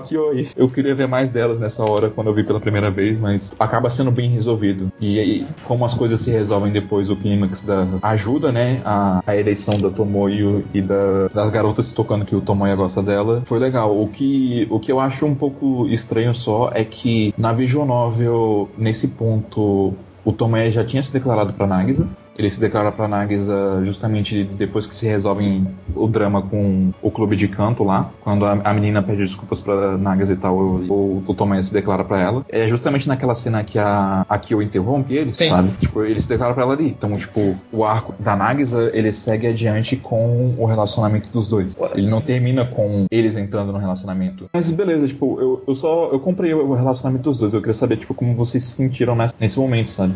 Uh, achei o relacionamento dos dois bonitinho. Além disso, foi bom ter tocado na parte do pai dela, que, como está no arco da Nagisa já, uma coisa que eu achei bem tocante e bem legal da parte dela, da Nagisa, foi tipo, aquela cena que o Tomoya vai para casa, aí ele fala, não, vamos ver meu pai não, foda-se, e ele vaza, e a Nagisa encontra ele lá, aí eles têm uma conversa bem legítima, e ele fala, véi, passa um tempo lá em casa pra ver se a distância vai ajudar você a pensar do jeito que você precisa pensar. Eu, eu achei muito bonito da parte dela, abrir é. as portas, uhum. abertas as portas pra ela. Falar, não, fica aqui na minha casa, tal, você é tratado com seu pai e talvez seja melhor para vocês dois estar um pouco afastado e para vocês conseguirem pensar direito. Sim. Sim. Eu gostei bastante disso. Foi a primeira primeiro ato mais for, mais proativo e forte assim da Nagisa de ser uma pessoa adorável que ela é. Assim. É, você vê que eu acho que a Nagisa naquele momento me conquistou, porque eu, eu achei muito bonito. A força da Nagisa tá mais em ajudar e dar suporte aos outros do que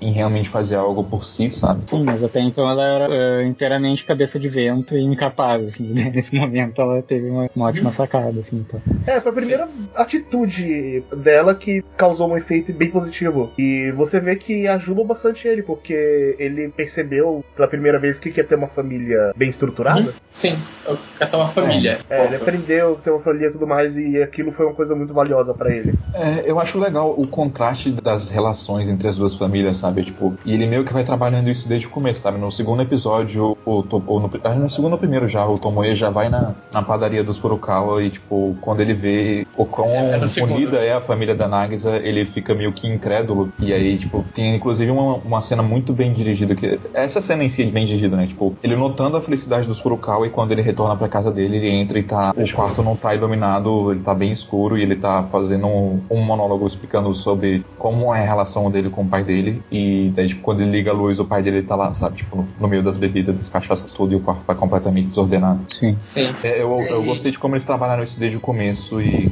acaba sendo bem natural você ver o Tomoya querendo ir embora de casa, sabe? Ele queria se aproximar do pai dele, mas ele não sabia como, e ao mesmo tempo ele tinha medo disso, então ele fugia. Sim. Ele não aguentava é... a distância que o pai dele colocou entre eles, então isso vai crescendo ao longo do anime e aí chega nesse ponto você entende por que quer sair de casa. É uma coisa que deixa é bem subjetivo no anime, mas todo tempo o Tomoya ele quer se reconectar com o pai e até até pode entender um pouco que o pai quer se reconectar com ele, mas eles se veem como um peso tão grande um pro outro que eles preferem reprimir esse desejo deles e continuar levando a vida deles sem ter essa relação próxima de família. É, Eu não acho que o Tomoyo vê que o pai dele quer se reconectar com ele, não. Não, Não, não, verdade, não, que não, não, não, Tom, eu acho que de vez em quando, o- não que ele sente que o pai quer se reconectar, ele de vez em quando tem essa vontade de se reconectar com o pai, e de vez em quando eu sentia que o pai tinha vontade de se reconectar com ele, Não, mas, sim, o pai dele tinha. mas eles são tão, já estão tão distantes um do outro, e que até acho que o Tomo ia falar algum, uma hora que ele, que ele acha que o pai dele acha que ele é só um peso na vida dele, que eles preferem não fazer isso e continuar de- jogando a vida dele como, como ainda estão. Eles não percebem isso um outro que quer se reconectar, mas eles têm uma vontade disso, só que isso acaba não acontecendo. É, é Uma o coisa que, antes da cena da Nagisa oferecendo a casa dela, foi quando chegou. O Zerito lá, ele foi lá chegar pra trocar uma ideia com o pai. E o pai basicamente falou: Não, eu não vou falar isso porque eu tomei, eu tomei, a decisão dele é só dele, independência total. O A que vida na- dele. O, o que na teoria, assim, falando, parece, ah, legal, ele dá independência do filho, só que na real, ele não tá fazendo papel de pai, ele deixou ele totalmente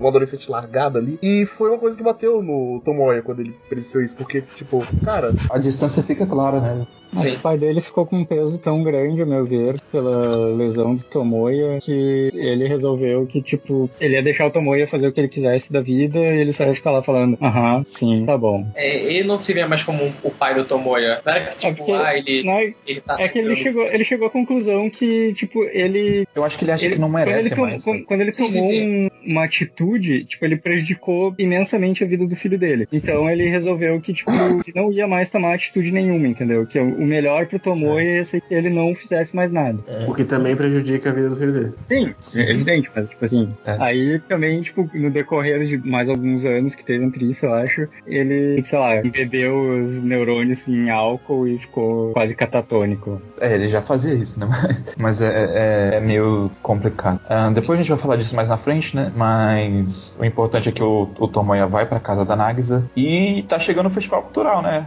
Aquela, aquela coisa da escola de sempre e tal. o que vocês acham do pai da Nagisa? Melhor, Maravilhoso, O pai e a mãe dela são maravilhosos. A Eu acho família ele meio cara é maravilhosa. Que nem um Eu, pai eu, eu adoro o Akio, mas ele é cringe mesmo. Ele, ele é o Kamina que não deu certo.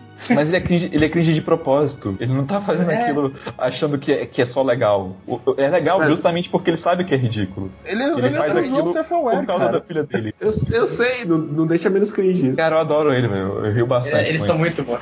To- Toda vez que tem a piada do pão, da Sana, eu rio também. Aí eu Eu ri por umas 10 vezes, assim, nas outras 30 já, né? Eu gosto. Eu dei uma risadinha assim, tipo, hum, na primeira cinco, depois eu. Não, sim, eu acho, que- eu acho que eles usam demais a piada do pão. Mas Mas eu acho que. Mas eu acho que também faz parte, tipo, a piada ficar um pouco fria em alguns momentos, porque tipo, tem momentos que ela não funciona. Inclusive no, no final do arco da Nagas tem um momento que ela não funciona. Inclusive, essa piada é usada por um plot device na frente, que puta que pariu. É, é isso que eu ia falar, tipo, é, mas eu, eu, eu, eu ri, eu fiquei muito feliz quando eu vi que, tipo, o Tomoya tá correndo atrás dela também, sabe? Eu fiquei tipo, Sim. porra, que, que momento, sabe? Ele fazer parte dessas besteiras, sabe? Tipo, é, é uma piada boba, sabe? Mas eu acho que é uma piada com muito coração. É meio que isso que eu sinto do, do Akio, sabe? Ele, ele é desse jeito porque ele tem muito coração. Sim. Acaba funcionando pra mim, eu gosto bastante do personagem dele. Eu gosto ainda mais da Sanai, por motivos que a gente vai falar depois. Mas, voltando pro arco da Nagisa, eu, eu consigo me relacionar com, com a autoestima baixa dela, sabe? Entender por que, que aquilo afetou ela tanto.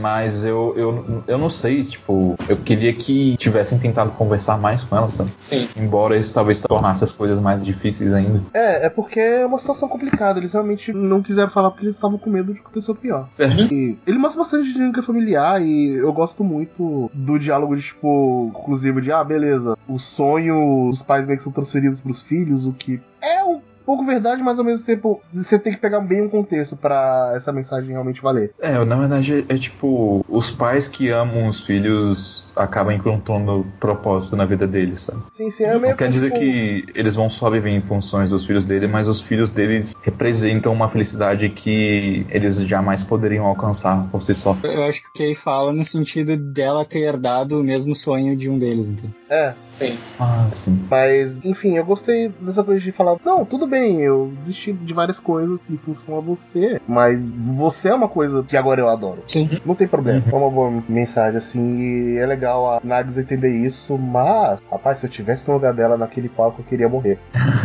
Essa é a cena que tu quer morrer do anime. Eu, eu iria querer morrer. Eu ia ficar com muita vergonha, velho. Eu, eu, eu admiro a força de vontade dela por ter continuado a fazer a peça. Sim. Se fosse eu ia falar, velho, alguém me matar agora porque eu... acabou, velho. Aproveitar meu histórico de doença e ia casualmente desmaiar no palco, tá ligado?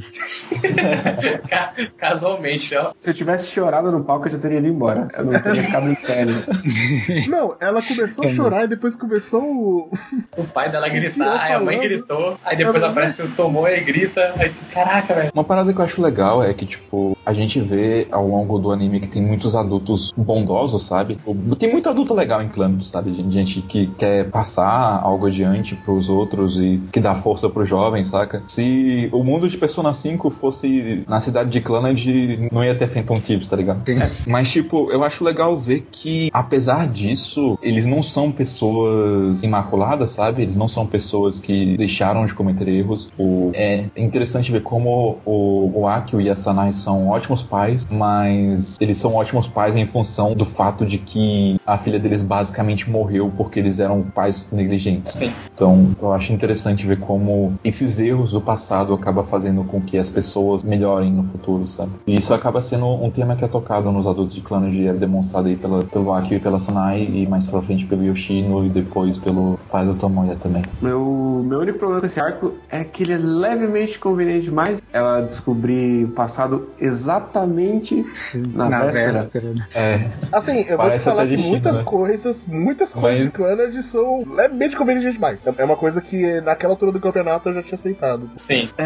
é- é uma coisa que, tipo, no contexto de rota funciona melhor, porque cada rota é separada uma da outra, sabe? É uma vida diferente, então meio que botar tudo isso de forma Todas as contínua coincidências. acaba meio que gerando um pouco de suspensão de descrença, exigindo mais um pouco de suspensão de descrença do, do espectador. Eles podiam Mas ter colocado pra ela descobrir, tipo, uma semana antes, aí ela vai ficando mal, assim, vai pensando, e aí tem a catarse de um jeito. Não precisava ser no exatamente na dia, é, Um dia antes. na madrugada da véspera.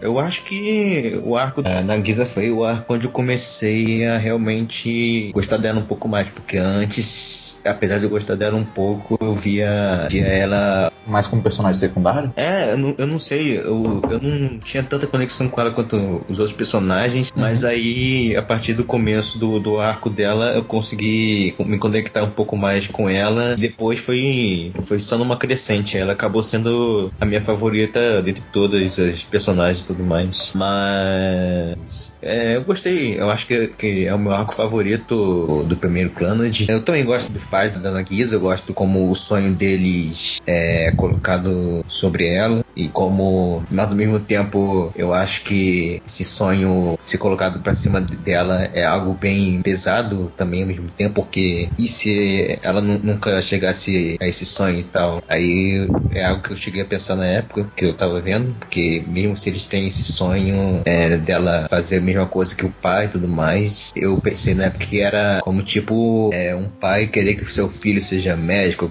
alguma coisa assim e tal. Mas. Não tem isso. Sim, é porque foi, foi algo que me remeteu na época, mas se. O, o peso do sonho em si, né, da responsabilidade. Mas eu acho que foi isso, foi um arco que eu gostei bastante, foi o primeiro arco que eu realmente me conectei muito mais, porque o da Fuko não me conectei tanto, da, da Kotomi me conectei um pouco mais, mas a partir do, do último arco que eu comecei a ter uma visão melhor tanto do anime quanto da personagem da Nagisa. É, entendo. E eu acho que do, do primeiro anime, ele é o melhor arco mesmo, né? Desconsiderando o OVA da Tomoyo, assim, mas é. Eu acho que ele é o melhor. É, eu concordo que é um ótimo arco, e inclusive o Coelho tinha falado que ele se conectou mais com a Nagisa a partir dali. E é verdade, tipo, ela parecia um personagem muito em função ao Tomoya até chegar no arco dela. Quando chega no arco dela, ela vira uma personagem por si só. Uhum. Esse é mais um dos problemas né, da adaptação, o fato de que, por eles terem decidido fazer uma linha do tempo contínua, eles tiveram que dar foco em outros personagens antes da Nagisa, sabe? Então, eles meio que acabam empurrando ela de lado por um tempo. Porque, pelo menos nos primeiros episódios, você vê que a construção do relacionamento dele com a Nagisa é bem natural. E no arco da Fuko, ela ainda ocorre de forma forma um pouco natural, mas ela fica em segundo plano. E daí, tipo, no arco da Kotomi, ela fica completamente em segundo plano, sabe? Agora, eu ainda tenho alguns probleminha em relação ao desenvolvimento da Nagisa no After Story, principalmente. Mas é, a, mas é a partir do momento do arco da Nagisa que eu comecei a gostar dela e eu acho que ela tornou uma personagem com as próprias pernas. E ela Uhum. Não, não é mais tipo, ah, essa personagem tá aqui para enaltecer o Tomoe apenas. Ela é uma personagem completa. Bem, aí veio o After Story, né? Eu acho que dá para ver o tanto que a Kyoto Animation aprendeu com o primeiro Clannad. Até porque, tipo, eles já estavam animando bem no final do, do Clannad Vanilla, né? Na segunda temporada fica muito claro que, tipo, o diretor, né? O Tatsuya Shihara aprendeu bastante coisa e todo mundo que trabalha lá aprendeu bastante coisa. Então, tipo, a qualidade de animação é incrível, assim, sabe? Eu, eu, eu fico embasbascado, tipo, mesmo vendo o DVD, que tem uma qualidade mais baixa, não é um Blu-ray, a qualidade de, de animação no DVD, ela é linda pra caralho. O que, que vocês acham do, do arco do Sonohara? E do Sonohara em si, né? A gente quase não falou do Sonohara. Eu acho que é um dos piores arcos. Pior personagem. Eu acho Tá o pior.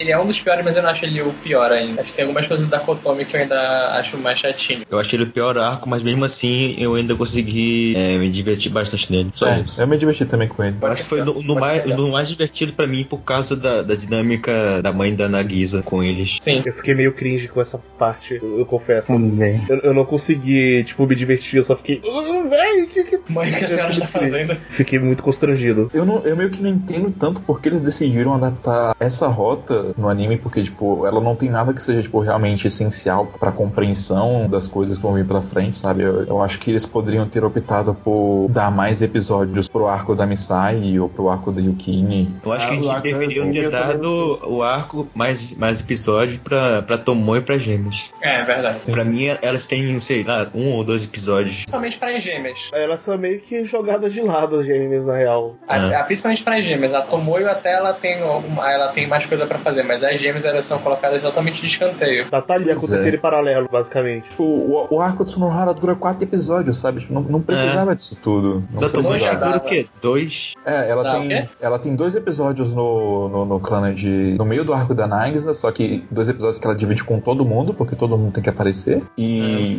um, um ova. É. Então. Dava pra É ter meio dividido que- melhor esse, esse tempo. Esse também é um arco que é muito dependente de humor, sabe? Depois do arco da Nagisa fica um pouco estranho assistir ele logo de cara, assim. Ele fica muito dependente do que já foi estabelecido pros outros personagens pra funcionar. De todos os, os, os arcos de clã, de, tipo, ele, ele, é, ele é o único, assim, tipo, me tira, me tira, sabe, da, da experiência. Mesmo o arco da Kotomi tendo as falhas de construção que ele tem, ele pelo menos ainda ressoa tematicamente. Ele sabe? parece muito fora do contexto do anime. né? Sim, e pra mim esse é o maior defeito do After Story, é justamente esse, esse arco inicial. Uhum. O que diz muito pela qualidade do resto dos- das coisas quando eu dei 10 pra anime, apesar desse arco. Sim. Apesar disso, tem, tem coisas nele que eu gosto, sabe? Tipo, eu acho que a cena final lá, principalmente Bromance. da. É, o. o amizade o funciona com bromance, ponte. A briga dele com os caras, né? A, a, a- a chuva e depois a briga deles entre si. Eu gosto muito dessa- dessas cenas todas. E a gente, a gente tem foreshadow disso, né? Porque, tipo, no episódio extra a gente descobre que o Sonohara é gay na temporada passada, né? Então. Eu, eu, eu passei essa parte toda, todo esse arco meio cringe, assim, eu, a, a- a parte da Misai, eu, eu, não, Misai não, da Sanai, eu fiquei agoniadíssimo, a forma como ele reage disso, eu fica- eu fiquei agoniadíssimo. Quando ele A Mei tava muito chata. A Nossa. Mei, a Mei tava chato. Quando ele fingiu que tava namorando a, Mei, eu fiquei em A desespero. Mei, a, Mei, a Mei é a personagem que eu menos gosto de, de Clanner. E não é que eu Isso. desgoste dela, mas ela é que eu menos gosto, de maneira geral. Quando ele finge que tá namorando a Mei, eu, eu fiquei muito agoniado. Caraca. Sim, o Sonohara sendo pastelão, né? Eu acho que foi quatro episódios de desespero. Tipo, o finalzinho me tirou um pouco de desespero. Fiquei, pô, tá. Ah, né? eu, eu acho que você tá exagerando aqui. também, não é, não é pra tanto. Ah, cara, eu assim, fiquei, também, muito, eu fiquei muito cringe nessas cenas. Eu fiquei. Nossa, eu, eu tava com muito medo de que se Nohara fosse mudar e fosse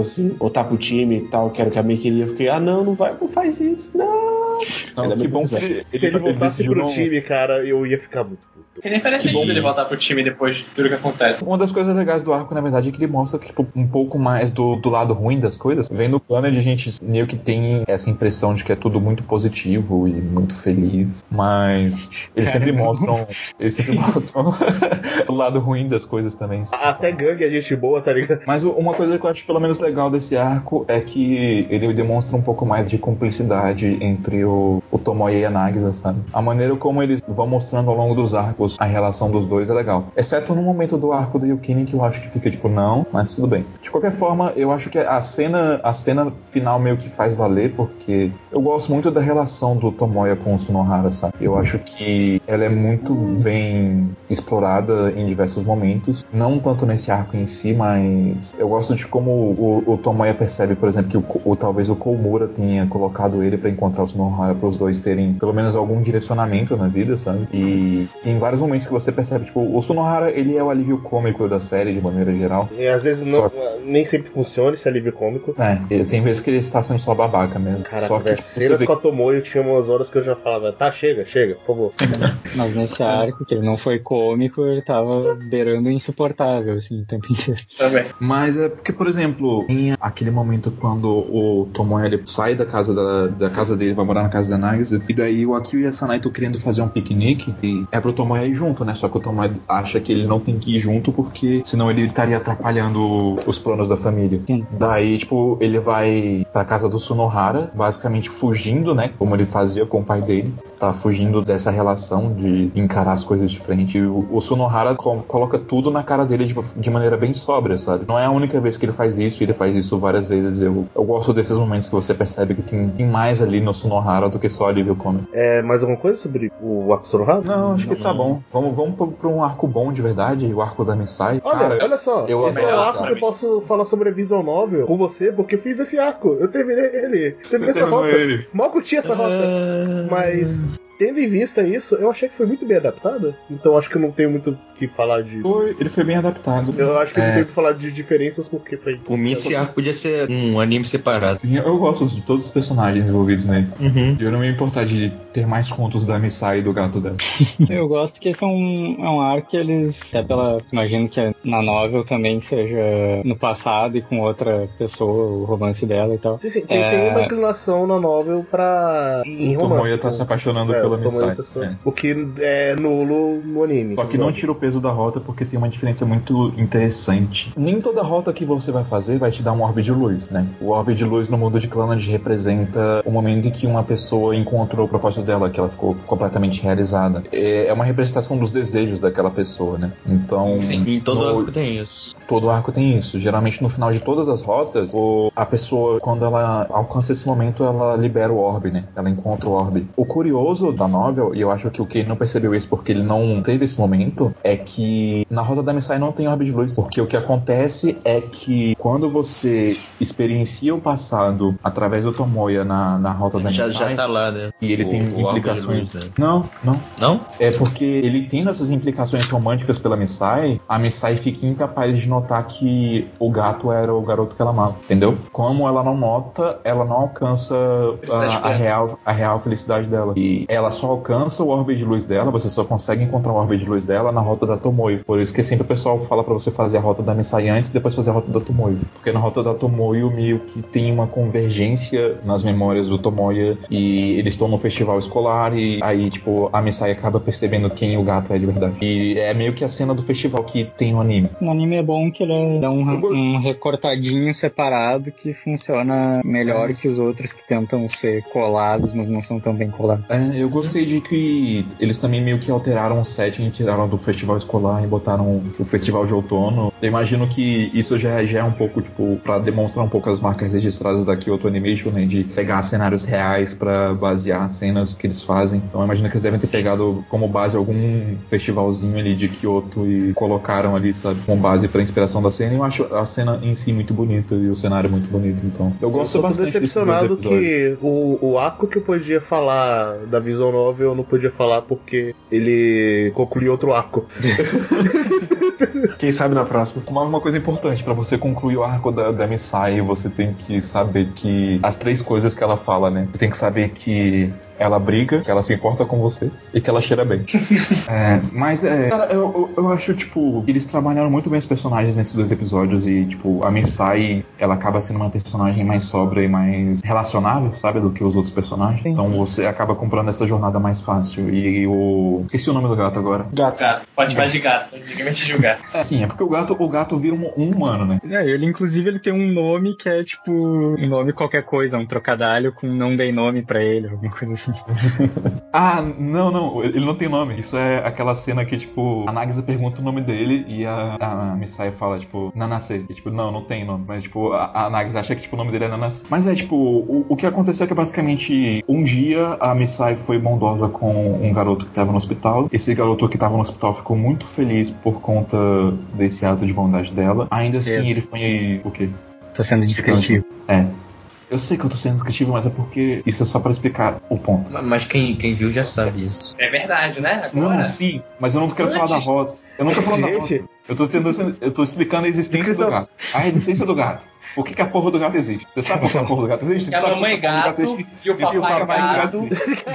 E marrom. Tá, o gato só existia por causa do dono anterior, entendeu? Quando o dono anterior morreu, o, o desejo dele seguiu em frente pro outro mundo e a natureza aceita a existência do gato. Ele é um bom paralelo com a Fuca. E com a Ushio. Sim, sim. É importante dizer que, tipo, esse momento que eles têm, tipo, fora do, da condição normal deles, né? Isso é, é garantido pela cidade, né? Pela natureza em si, permitindo que eles façam isso, mas eles só conseguem de fato. ah, por exemplo, o gato só consegue passar a viver junto da Misai porque ela desejou isso, né? A, a Fuko só acorda do cão porque a Coco conseguiu usar o orbe de luz que foi gerado por causa do, do que ela fez antes, entendeu? Então, tipo, são duas pessoas que estavam no limiar entre a vida e a morte, eles só passaram a ter uma existência concreta a partir do momento em que outra pessoa desejou isso. Agora a gente vai pro arco da Yukine, que segundo o Vitor é da menina que leva porrada, Que apanha. que leva um socão na É a mesma cara. coisa. É. É bom, é um bom arco. É um bom arco. Eu tenho uns problemas com esse arco. Eu não gosto do final. É o que eu tinha comentado. Eu gosto da mensagem, mas eu odeio a forma com que ele chega lá. A parte deles estarem no, no cemitério, todo mundo junto? Não, não. É, Ou essa é a mensagem. a briga? forma que eles chegam nessa mensagem, eu odeio. Porrada, briga? porradaria. A, a briga, como eles viraram todos amigos, a forma. Eu, eu achei muita forçação de barra. Eu... Eu não acho que eles eram todos amigos, não. Só surgiu um respeito ali, que é diferente. E é respeito muito mais em função da Yukin que qualquer coisa, entendeu? É- Esse foi só um- um- uma trégua mesmo que, tipo, tá, tipo, não tem motivo por- pelo qual a gente tá brigando mesmo, afinal de contas. Não tem mais motivo. Mas não acho que ninguém virou amigo, não. Mas de qualquer forma, eu, não sei, eu não gosto daquele, da, da- da forma com que. Eu, eu, eu entendo o respeito que eles têm pra Yukine, só que eu, eu não consegui me conectar. Esse é um arco que sofre. O arco da Misai ficou bom, curtinho. Só que esse arco, ele precisava de mais tempo, entendeu? Ele só teve dois episódios. E o outro É uma volta é inteira a, de uma a vida nova. Yukine não era um personagem que você olhava e falava, hum, eu quero ver um arco dela. É, eu gostava dela desde o começo. Eu gostava, eu dela gostava também. dela, mas ela é a personagem que tá ali no canto. Ela é uma personagem secundária antes. É, Antes do arco dela, só teve, tipo, uma pista, digamos assim, do esquema dela com as máfias lá, que foi um cara que apareceu embaixo da mesa dela uma vez, sabe? Eu acho que poderia ter tido um pouco mais aqui e ali ao longo. É, é, tipo, foi uma piada que de repente dela. virou um arco. Sim. Ela era usada mais pelas piadas, né? Os Sim, charmes que ela fazia. coisas então. assim. Mas eu gosto dela, eu gosto da personagem dela, só acho que com a rota dela podia ter um pouquinho mais de tempo. Dito isso, tipo, o, o pouco que tá ali na- nos episódios dela eu gosto bastante, sabe? Eu acho que, pelo menos a maneira como a gangue do, do irmão dela a- acolheu ela e como eles são legais uns com os outros, isso eu consigo comprar. As brigas, o motivo das brigas em si eu acho meio bobo, sabe? Mas talvez seja natu- é- essa seja a natureza da, da coisa, tipo, é meio que intencional ser bobo. Eu acho que sim. O Sonohara sendo idiota, como sempre. Caralho, É, Sonohara é, a cringe. parte, é a parte que me irrita. É- não, é a parte que me irrita é a criança recorrente. Pra quê? Sim. Ela apareceu uma vez e dá o start no arco, ok. Ela continua aparecendo, ah, não. complicado. Eu acho de boa. Eu acho que ele podia ter parado de aparecer no negócio da irmã dele. Eu achei que a parte do Sonohara foi intensa demais. Sim. E eu fiquei meio agoniado com a Tomoyo encheu de porrada, só que ninguém quis contar que era Tomoyo e levou aquilo. Eu fiquei, velho. Não, cara, é, isso eu consegui entender. Porque, tipo, se Delinquente começasse a puxar briga com a Tomoyo, ia dar merda pra ela. Sim, eu, Como eu membro do entendi essa Conselho parte. Só que eu fiquei muito cringe. Pois é, mas a briga é bem legal, bem animada. A, a surra que o Tomoyo leva, no caso. Sim. Pensando o que falar, mas não tem muito o que falar. Esse arco, ele não me incomoda muito, mas ele também não tem tanto assim que me impressiona, ou coisa assim, sabe? Ele só tá lá meio que pra servir ao propósito de estabelecer um pouco a ligação com as luzes e estabelecer o propósito delas. Sim, e ele meio que tinha me botado na cabeça que era um arco que Kanland ele fala muito sobre perda e que ele gosta de lidar diretamente com a morte e ele a maior mensagem dele é sobre família e aprender a lidar com perda. Só que aí vai tomar no cu não é exatamente sobre isso, sim, apesar de ser um motivos.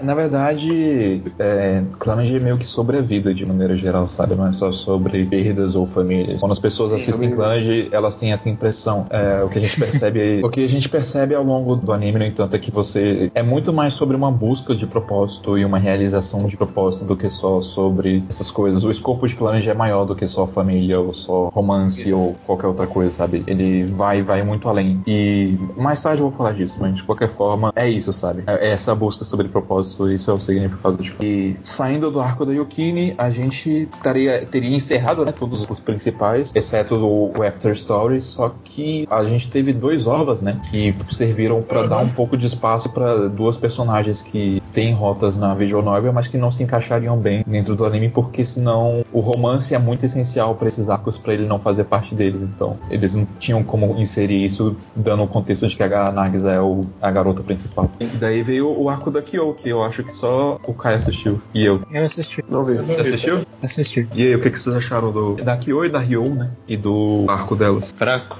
É, também achei. Gostava mais delas na linha principal, Gil. É, eu gosto mais delas na linha principal. O problema é que tipo, o arco delas é muito denso pra caber em, em um, um episódio só, sabe? Sim. Não se encaixa bem, não funciona bem. Então, tipo, eu entendo que eles quiseram fazer isso porque, tipo, ah, se a Tomoyo ganhou o especial dela, por que, que eu não mereço ganhar também? Mas o que eu acho legal do arco na visual novel, em comparação com o anime, é que, tipo, ele é muito um retrato da adolescência, assim, sabe? Dos problemas de romance adolescente. E eu acho que ele faz isso muito bem, de forma bem realista. O problema é que no, no anime ele não dá essa construção. Mas eu gosto bastante do, do personagem da Ryo e da personagem da Kyo. E eu acho que ao longo do anime elas são boas personagens secundárias, assim. Até, até gostaria que em um determinado ponto uma delas pudesse ascender um pouco, mas eu acho que isso era mais a minha primeira impressão da primeira vez que eu assisti, e depois isso muda. Mas é, é isso. Eu acho que a Kyoda poderia ter tido pelo menos um pouco mais de exploração na After Story. Então. E até mesmo no Vanilla, sabe? Tipo, eles podiam ter encurtado um pouco a rota da Fuku, né? Que a gente tava falando. Uhum. E, e dar uns, epi- alguns espaço, episódios. É, u- uns episódios focados na, na Kyo e na Ryo. Até tornaria mais emocionante aquele, aquele momento em que elas notam, tipo, que o Tomoya realmente gosta da Nagisa e choram uma pra outra porque elas percebem que, tipo, as duas estavam sendo egoístas. Teria mais impacto se fosse. Teria sido mais legal, né? Mas é muito engraçado a Ryo, que ela lê o futuro e ela fala, ah, mas são muitas possibilidades. talvez, Ah. talvez dê certo, talvez não, não sei. Só valeu, era isso que eu esperava. É por isso que ela gosta de ler o talvez, futuro. Ah, mas aí eu leio o talvez, futuro também, né? Ela gosta dessas, dessas questões de possibilidades. Caio, você falou que gostou bastante dos personagens da Ryo, né? Você não quer falar sobre ela, não? Não, eu gostei inicialmente, mas eu fiquei bem decepcionado que ela. É, não teve o destaque merecido. É, não teve o destaque que eu esperava que ela teria inicialmente e tudo mais. E Hum. como, como não chegaram a explorar ela, não exploraram é, a rota dela, como você tinha falado antes, é, não, não exploraram ela no geral. E eu fiquei um pouco decepcionado, não, não com a personagem em si, mas como fizeram um possível arco dela, ou, ou como não chegaram a fazer um arco dela em si. Tipo, uma coisa que eu acho interessante, tipo, ela, a Ryo em si, ela não tem um. Ela meio que tem um arco próprio dela, só que muito do arco dela é o arco com a Kyo também, entendeu? O drama da, da situação é das duas. Só que quando você termina o final da Ryo e o Tomoya decide ficar com a Ryo, ela não tem um orbe de luz. Então, tipo, ela não alcança a felicidade plana dela. Sabendo o que, que ela tá fazendo com a irmã dela, ela não consegue fazer isso. Mas quando você tem todo o ponto do Tomoya confrontar ela e terminar com ela e depois ele ficar com a Kyo, a Kyo tem o orbe de luz. Então, isso acaba sendo interessante de, de se explorar na, na visual novel. No anime tem uma rota que não foi adaptada, que é a rota do Kapei. Na, na visual novel tem uma rota que não foi adaptada pra anime. É, sim. A rota do Kapei, ela ali com um garoto que, tipo, ele tá com câncer e, tipo, ele tem que teria que amputar a perna dele pra poder sobreviver, mas ele não quer fazer isso porque ele, ele gosta muito de correr. E ela é meio que uma das rotas mais avulsas, assim, de, de Clannad, por isso que, tipo, nem adaptaram ela, seria desnecessário. O que, o que deviam ter feito com a rota do Sonohara, eles deviam ter feito o mesmo que fizeram com a rota do Kapei, que seria, no caso, não adaptar ela, não integrar ela. Mas o interessante da rota do Kapei é que na, na rota do Kapei, a Ryo vira namorada dele. Ela encontra felicidade com ele. Ela explora mais esse lado da Ryo na visual novel, que o, o anime não faz isso bem. Mas isso aí, agora a gente pode ir pra Tomoyo, né? Tomoyo rainha, restauradinha. O que, que vocês acham do, do arco da Tomoyo, né? Do Ova da Tomoyo e da Tomoyo? A Tomoyo é a minha personagem favorita. Esse ova da Tomoyo é melhor do que o clã de Vanilla. É, é o melhor arco, pra mim. Eu também acho. Pra mim É, tá em um dos melhores. O arco da Tomoyo, ele é meu preferido fora o After Story no Clannad original. E a Tomoyo é minha personagem preferida, desconsiderando a Oshii Shio e o, o próprio Tomoya. Então eu gosto bastante dela e desse arco. Eu fico um pouco triste porque, apesar de o OVA ser bom, tem tanta coisa, tanta coisa nessa rota que, tipo, não, não faz juiz, sabe? Mesmo sendo maravilhoso. Mas é. Acho que uma coisa que é inegável, tipo, o, o trabalho de direção desse OVA é, é excelente. Sim. Tipo, a maneira como eles fazem os próprios cenários mostrarem o que os personagens estão sentindo e as diferentes perspectivas deles. E a maneira como eles animam as cenas que tem mais movimento são incríveis e, tipo, é muito lindo. O abraço do final desse OVA ainda é meu abraço preferido de todos os tempos. Até mais que o, o abraço que tem no After Story depois. A Ombrada? é o que você tinha obrado. Mas é, eu gosto bastante desse arco. Ele é mais sóbrio do que os outros arcos, inclusive. Eu acho todo aquele dilema da Tomoe de tipo, é né, sua cidade é uma cuzona, a galera tá olhando feio para você que você tá com esse cara. Infelizmente, isso vai ser um empecilho pra você ter que fazer sacrifícios. E mostrar isso como uma coisa, é, velho, é uma merda, mas acontece. Eu achei, eu achei bem sóbrio. É, é, é, tipo, de maneira geral, o, o tema maior, assim, da, da rota da Tomoyo é a percepção. E, tipo, é a sua percepção de si, é a, a percepção da sociedade sobre você e a sua percepção dos outros, sabe? O anime, ele mostra isso através da, da questão da sociedade, mas ele não consegue mostrar isso tão bem. Ele mostra isso um pouco pela direção, mas ele não consegue explorar isso também pela falta de tempo. É que, tipo, um dos questionamentos que o Tomoya tem é que, tipo, ele não consegue entender exatamente o que a Tomoyo pensa. Eles entraram nesse relacionamento e quando eles decidiram entrar nesse relacionamento, ao contrário da, do, do OVA, onde eles estão comemorando juntos o fato de que ela se tornou presidente do Conselho Estudantil, na rota, ela se tornar presidente do Conselho Estudantil seria, tipo, a, a data de validade do relacionamento dele. Era pra ter acabado ali. Só que, ao longo desse caminho, tipo, o Tomoya não apoiava ela de jeito nenhum pra ela virar presidente do Conselho Estudantil, mas ela tinha esse objetivo porque, afinal de contas, as árvores representava para ela o símbolo da reconciliação familiar dela. E ele não apoiava ela de jeito nenhum, só que, tipo, conforme ele vai percebendo o quanto que isso é importante para ela e se apegando a ela e gostando dela, ele decide dar apoio para ela, fazendo justamente o que faz na rota do da Anagisa no, no anime, que seria, no caso, tipo, ajudando ela a enfrentar os clubes e etc. E ela consegue vencer a eleição, só que, tipo, ele não tá feliz, sabe? Eles não tão felizes, eles estão meio que vendo que vai ser mais difícil ainda, sabe? Os dois estão meio que tristes que tá acabando. E o Tomoe, tipo, ele meio que se segura ali e fala, não, tipo, eu quero tentar, eu quero continuar com você. E daí eles vão seguindo em frente. Só que acaba pesando todas as questões de sociedade e de percepção. O Tomoya não consegue entender exatamente o que é melhor para Tomoyo e vice-versa. E acaba que, tipo, eles, eles têm que terminar não porque a relação deles é ruim ou porque eles não se amam, mas porque a vida acontece e as coisas são assim, sabe? Tipo, nem sempre as coisas têm como dar certo. E eu acho que uma das coisas mais legais que tem na novel é que eles mostram o final ruim, né? E no final ruim o Tomoyo não termina com a Tomoyo. Só que por conta do relacionamento deles, ela não consegue concluir o objetivo dela de salvar as árvores. E ela é prejudicada na escola, tendo esse símbolo tirado dela e essa determinação toda que ela tinha lá embora, sabe? Tipo, ela desiste. Ela literalmente sai da escola e, tipo, ela passa a morar com o Tomoyo. O que era para ser algo bom é virado de cabeça para baixo e se torna uma coisa ruim. Então, aquilo realmente era muito importante para ela, assim, aquilo ela não tinha propósito. Eles terminarem e ela conseguir alcançar esse objetivo é o que dá base para ela, pelo menos, poder depois ser feliz com ele no relacionamento, sabe?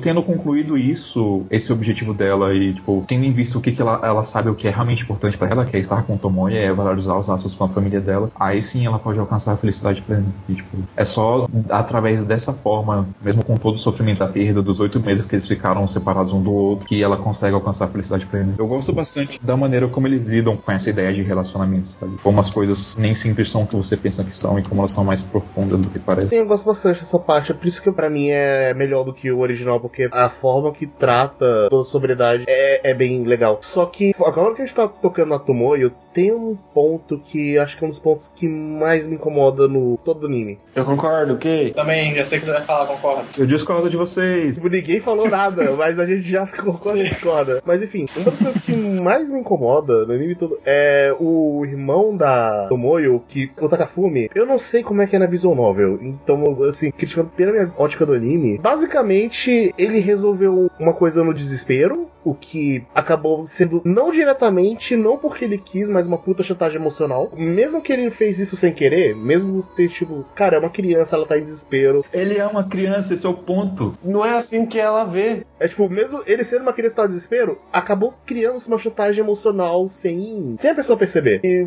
criou uma situação completamente tóxica. Cara, é, é muito tóxico. E o jeito que o anime trata é meio que, ah, ele amava muito a família. Coisa legal. Não, não foi um sacrifício legal, foi, é uma coisa muito tóxica. Mas já era tóxico, esse é o ponto. Já tava ruim, já tava então ruim. termina. Então termina. não é, isso segue. aconteceu, tipo, os pais dele estavam em processo. Cara, mas e- Não esse é o ponto. Eu vou te Esse é prender. Porque vocês estão achando que ele prendeu, só que não foi isso que aconteceu. Foi isso que aconteceu. Não. O que acontece é o seguinte: ele é levado aos limites por causa da situação familiar dele, porque o pai e a mãe dele viviam brigando, e porque a irmã dele era uma rebelde, e tava tudo indo pra merda, e ninguém escutava ele, e daí ele toma esse ato desesperado pra tentar fazer a família dele se unir. Ele é uma criança, ele não tem noção do que ele tá fazendo, e tipo, ele obviamente é influenciado pela relação conturbada familiar que ele tem, então ele faz essa besteira.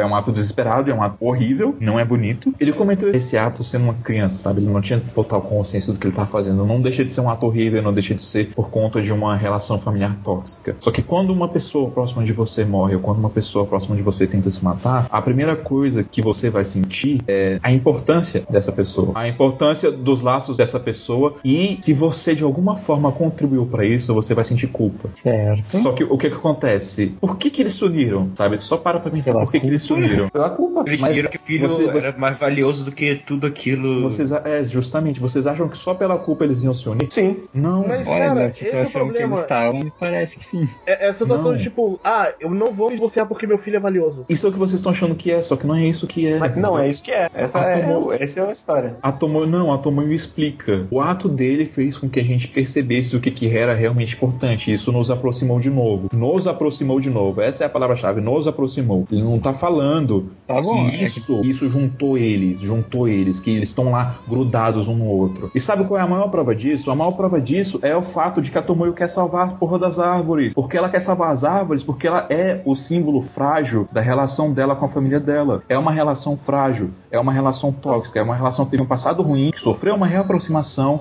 que tá crescendo, que tá evoluindo de novo e que a qualquer momento pode se quebrar. É por isso que ela perde completamente o propósito de vida dela quando as árvores são cortadas. Porque ela sente que o símbolo da família dela foi embora. Tá bem, só que, tipo assim, o que é mostrado pra gente é, tipo assim, a família tá completamente desunida e praticamente acabada, embora eles continuem oficialmente juntos. O moleque tenta se matar, aí corta pra eles no hospital, corta pra eles juntos de novo.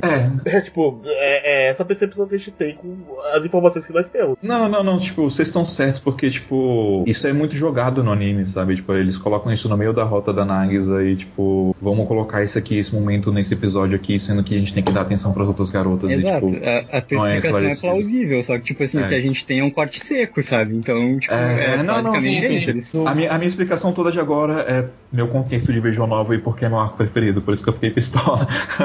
Não, sim, sim, a gente entende isso. Tudo bem, sim, eu, eu concedo essa, vocês estão certos. Mas é, em relação à direção como eles tomam o arco da Tomoyo na, na prime- no primeiro anime, mas é, é mais porque tipo, esse arco é muito pessoal pra mim, por isso que eu fiquei tão pistolado aqui. Mas eu concordo com o Pedro. Contexto, sem contexto da visão novel, eu, eu percebi dessa forma, mas eu, eu também vejo como podem outra achar forma. dessa outra forma. É porque, tipo, eu acho que dá pra abstrair, mas ao mesmo tempo, tipo, não dá pra culpar quem não abstraiu isso, porque, tipo, não tem contexto suficiente, sabe? É, tipo assim, com o Pedro explicando, beleza, eu compro, mas tipo assim, cara, o que eu vi no anime, eu- Ah, o que a gente viu no anime é tipo, ela falando, não, by the way, eu gosto muito dessas horas aqui, por quê? Porque meu irmão ele quase se suicidou aí, porque é, tipo, eu vejo. pra juntar a No- família. Aí eu, que é? Eu vi na época e entendi como se fosse aquelas árvores e tudo mais, é um, é um simbolismo de como tudo que aquilo aconteceu fez ter essa reunião de toda a família. Foi o que eu vi na época. É, é isso mesmo. Não, é isso, só que o contexto que o anime dá é, é como se, tipo, ah, beleza, a família se reconciliou porque o moleque quase se matou e a gente agora viu que ele é valioso, então por isso a gente vai ficar juntos. Aí eu fiquei, velho, não, não é assim É. que funciona.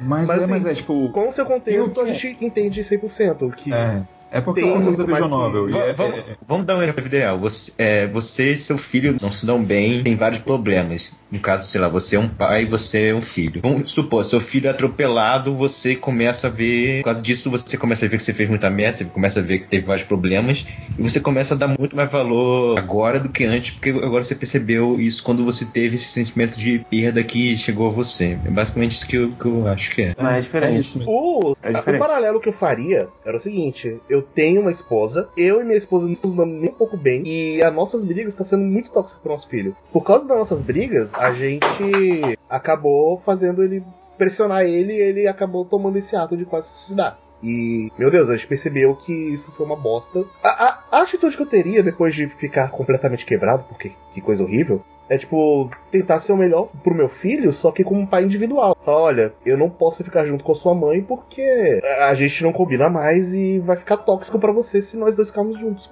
Porque não dá mais. Então ela vai ser a melhor mãe possível, eu vou ser o melhor pai possível, só cada um. Sim, eu consigo, eu consigo, eu consigo ver esse lado, mas eu também consigo ver o lado de que, tipo, o sentimento de culpa e essa catarse de realização, tipo, das coisas que realmente importam, poderia fazer essas duas pessoas se confortarem e passarem a, a ter um entendimento, entendeu? Eu acho que seria só temporário. Possivelmente, possivelmente. Mas isso é uma questão pro futuro. E é justamente por isso que esse laço é frágil, entendeu? É justamente por isso que esse símbolo é frágil.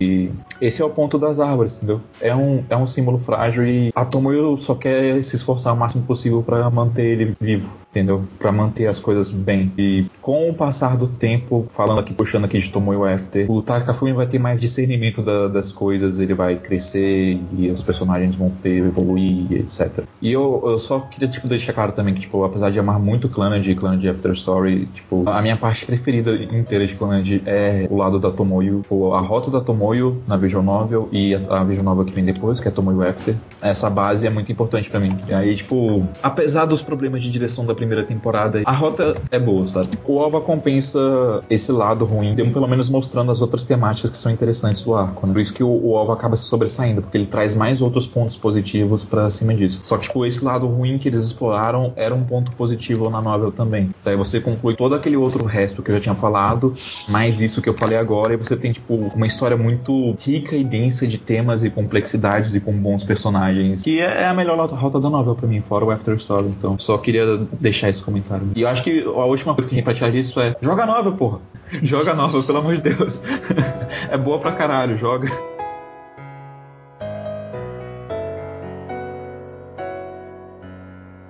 Mas, ok. Pra isso a gente pode começar com o After Story de verdade? É assim. Agora vem. Mas eu quero falar, o After School, porra. After Story, caralho. Que After School? É, After School. Mas enfim, o After Story, ele tem os momentos que eu mais gosto e ao mesmo tempo os que eu menos gosto. Só queria concluir essa parte. Tipo, final, Exatamente. Antes do final. Justamente, eu queria puxar a bola. Tipo, eu vou ser bem sincero e falar que, tipo, pra mim, toda a condução desse arco, ela funciona muito bem pra mim. Eu tive meus problemas com o final na primeira vez que eu assisti o anime, mas depois, tipo, recontextualizando ele, assistindo de novo e parando pra pensar um pouco mais, eu consegui aceitar ele e apreciar ele muito mais com o tempo. Mas, pelo menos a construção desse começo até o episódio 18, eu nunca deixei de achar que ela fosse perfeita. Só que você falou uma coisa muito curiosa antes, você falou que tinha problemas com a maneira como a Nagisa é desenvolvida depois. E eu queria entender isso porque, tipo, eu acho que esse começo que é focado tanto no, no Tomoe em encontrar trabalho, quanto no crescimento da Nagisa como pessoa e na força dela, eu gosto bastante disso. Então, tipo, queria saber se você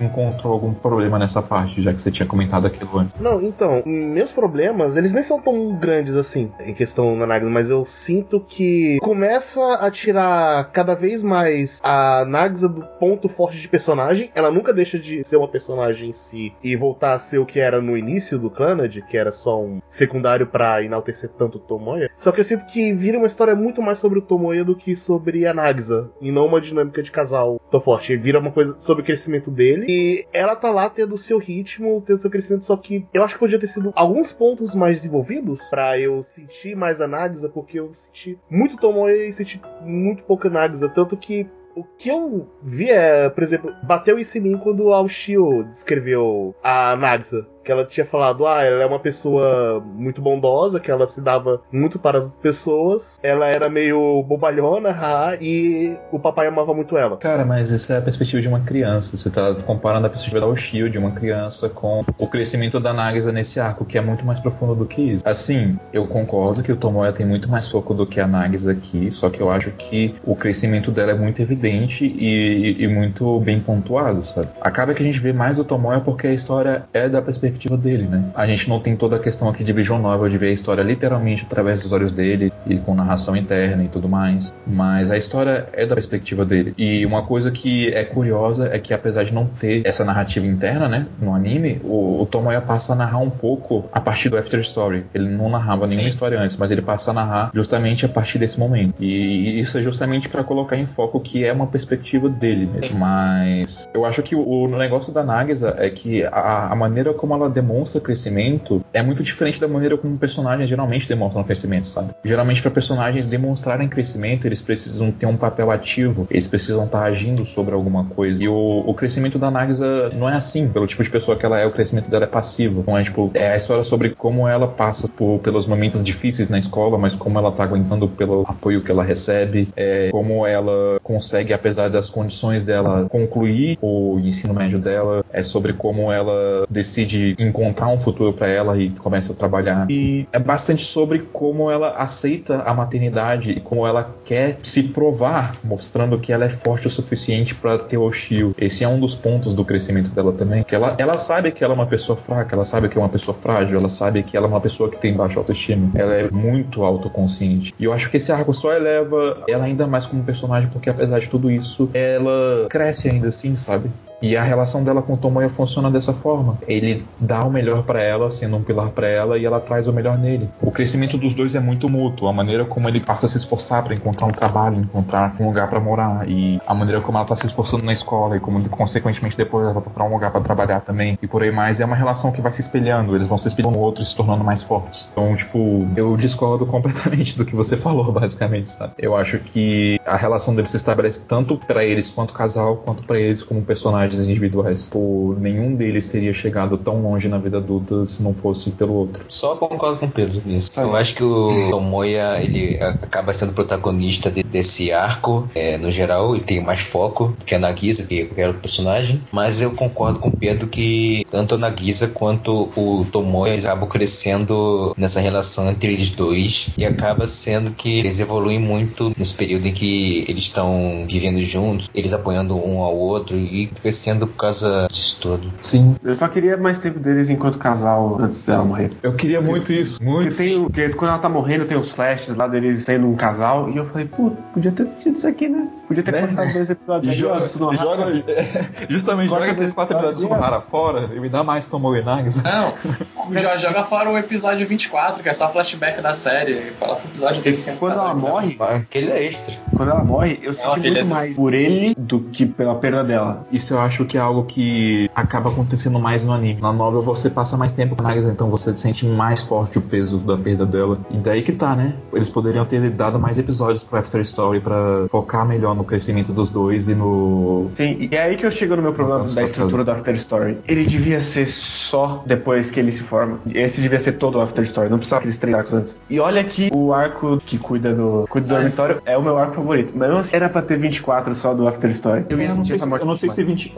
mas eu acho que se fosse uns 16 tava bom, sabe? É, tipo, se você tivesse cortado mais aquelas partes e dedicado para mostrar mais como eles como casal, mais dinâmicas deles como casal, ah, teria só acrescentar. Mas dito é, isso, que... tipo, ainda assim eu acho o ritmo muito bom, sabe? A maneira como eles vão crescendo na vida e, tipo, isso meio que, ao mesmo tempo que, tipo, eu entendo a necessidade de, de, de um formato separado, mas a quebra da vida tradicional deles de escola pra quebra da vida adulta gera um pouco essa discrepância também, sabe? É que essa é... quebra ia ser do clanage normal pro clanage After Story. É, poderia ser também. Agora, o ponto que o Guerreiro tocou bem atrás, que eu volto aqui que eu falei que ia voltar, é, ele tinha comentado que era totalmente desnecessário, só que apesar de eu achar que devia diminuir para ter mais dinâmica de casal, eu não acho desnecessário, porque o pouco que você vê da parte ainda na escola, com os personagens. Eles constroem eles bem como casal. E depois um você vê eles como casal, mostra muito um dos assuntos muito grandes do Clanad a partir dali ali, que é mudança. Sim. Essa mudança de dinâmica e tudo mais, ela não aconteceria se os personagens não tivessem, abre aspas, jogado de Passado lado. por aquele período fechado. da vida escolar. Então, tipo, E- ter mostrado aquilo e ele ter menos contato com o Sunohara, não ter aparecido mais, aqueles personagens terem sumido, porque seguiram a vida deles, representa muito essa parte de, ah, beleza, é,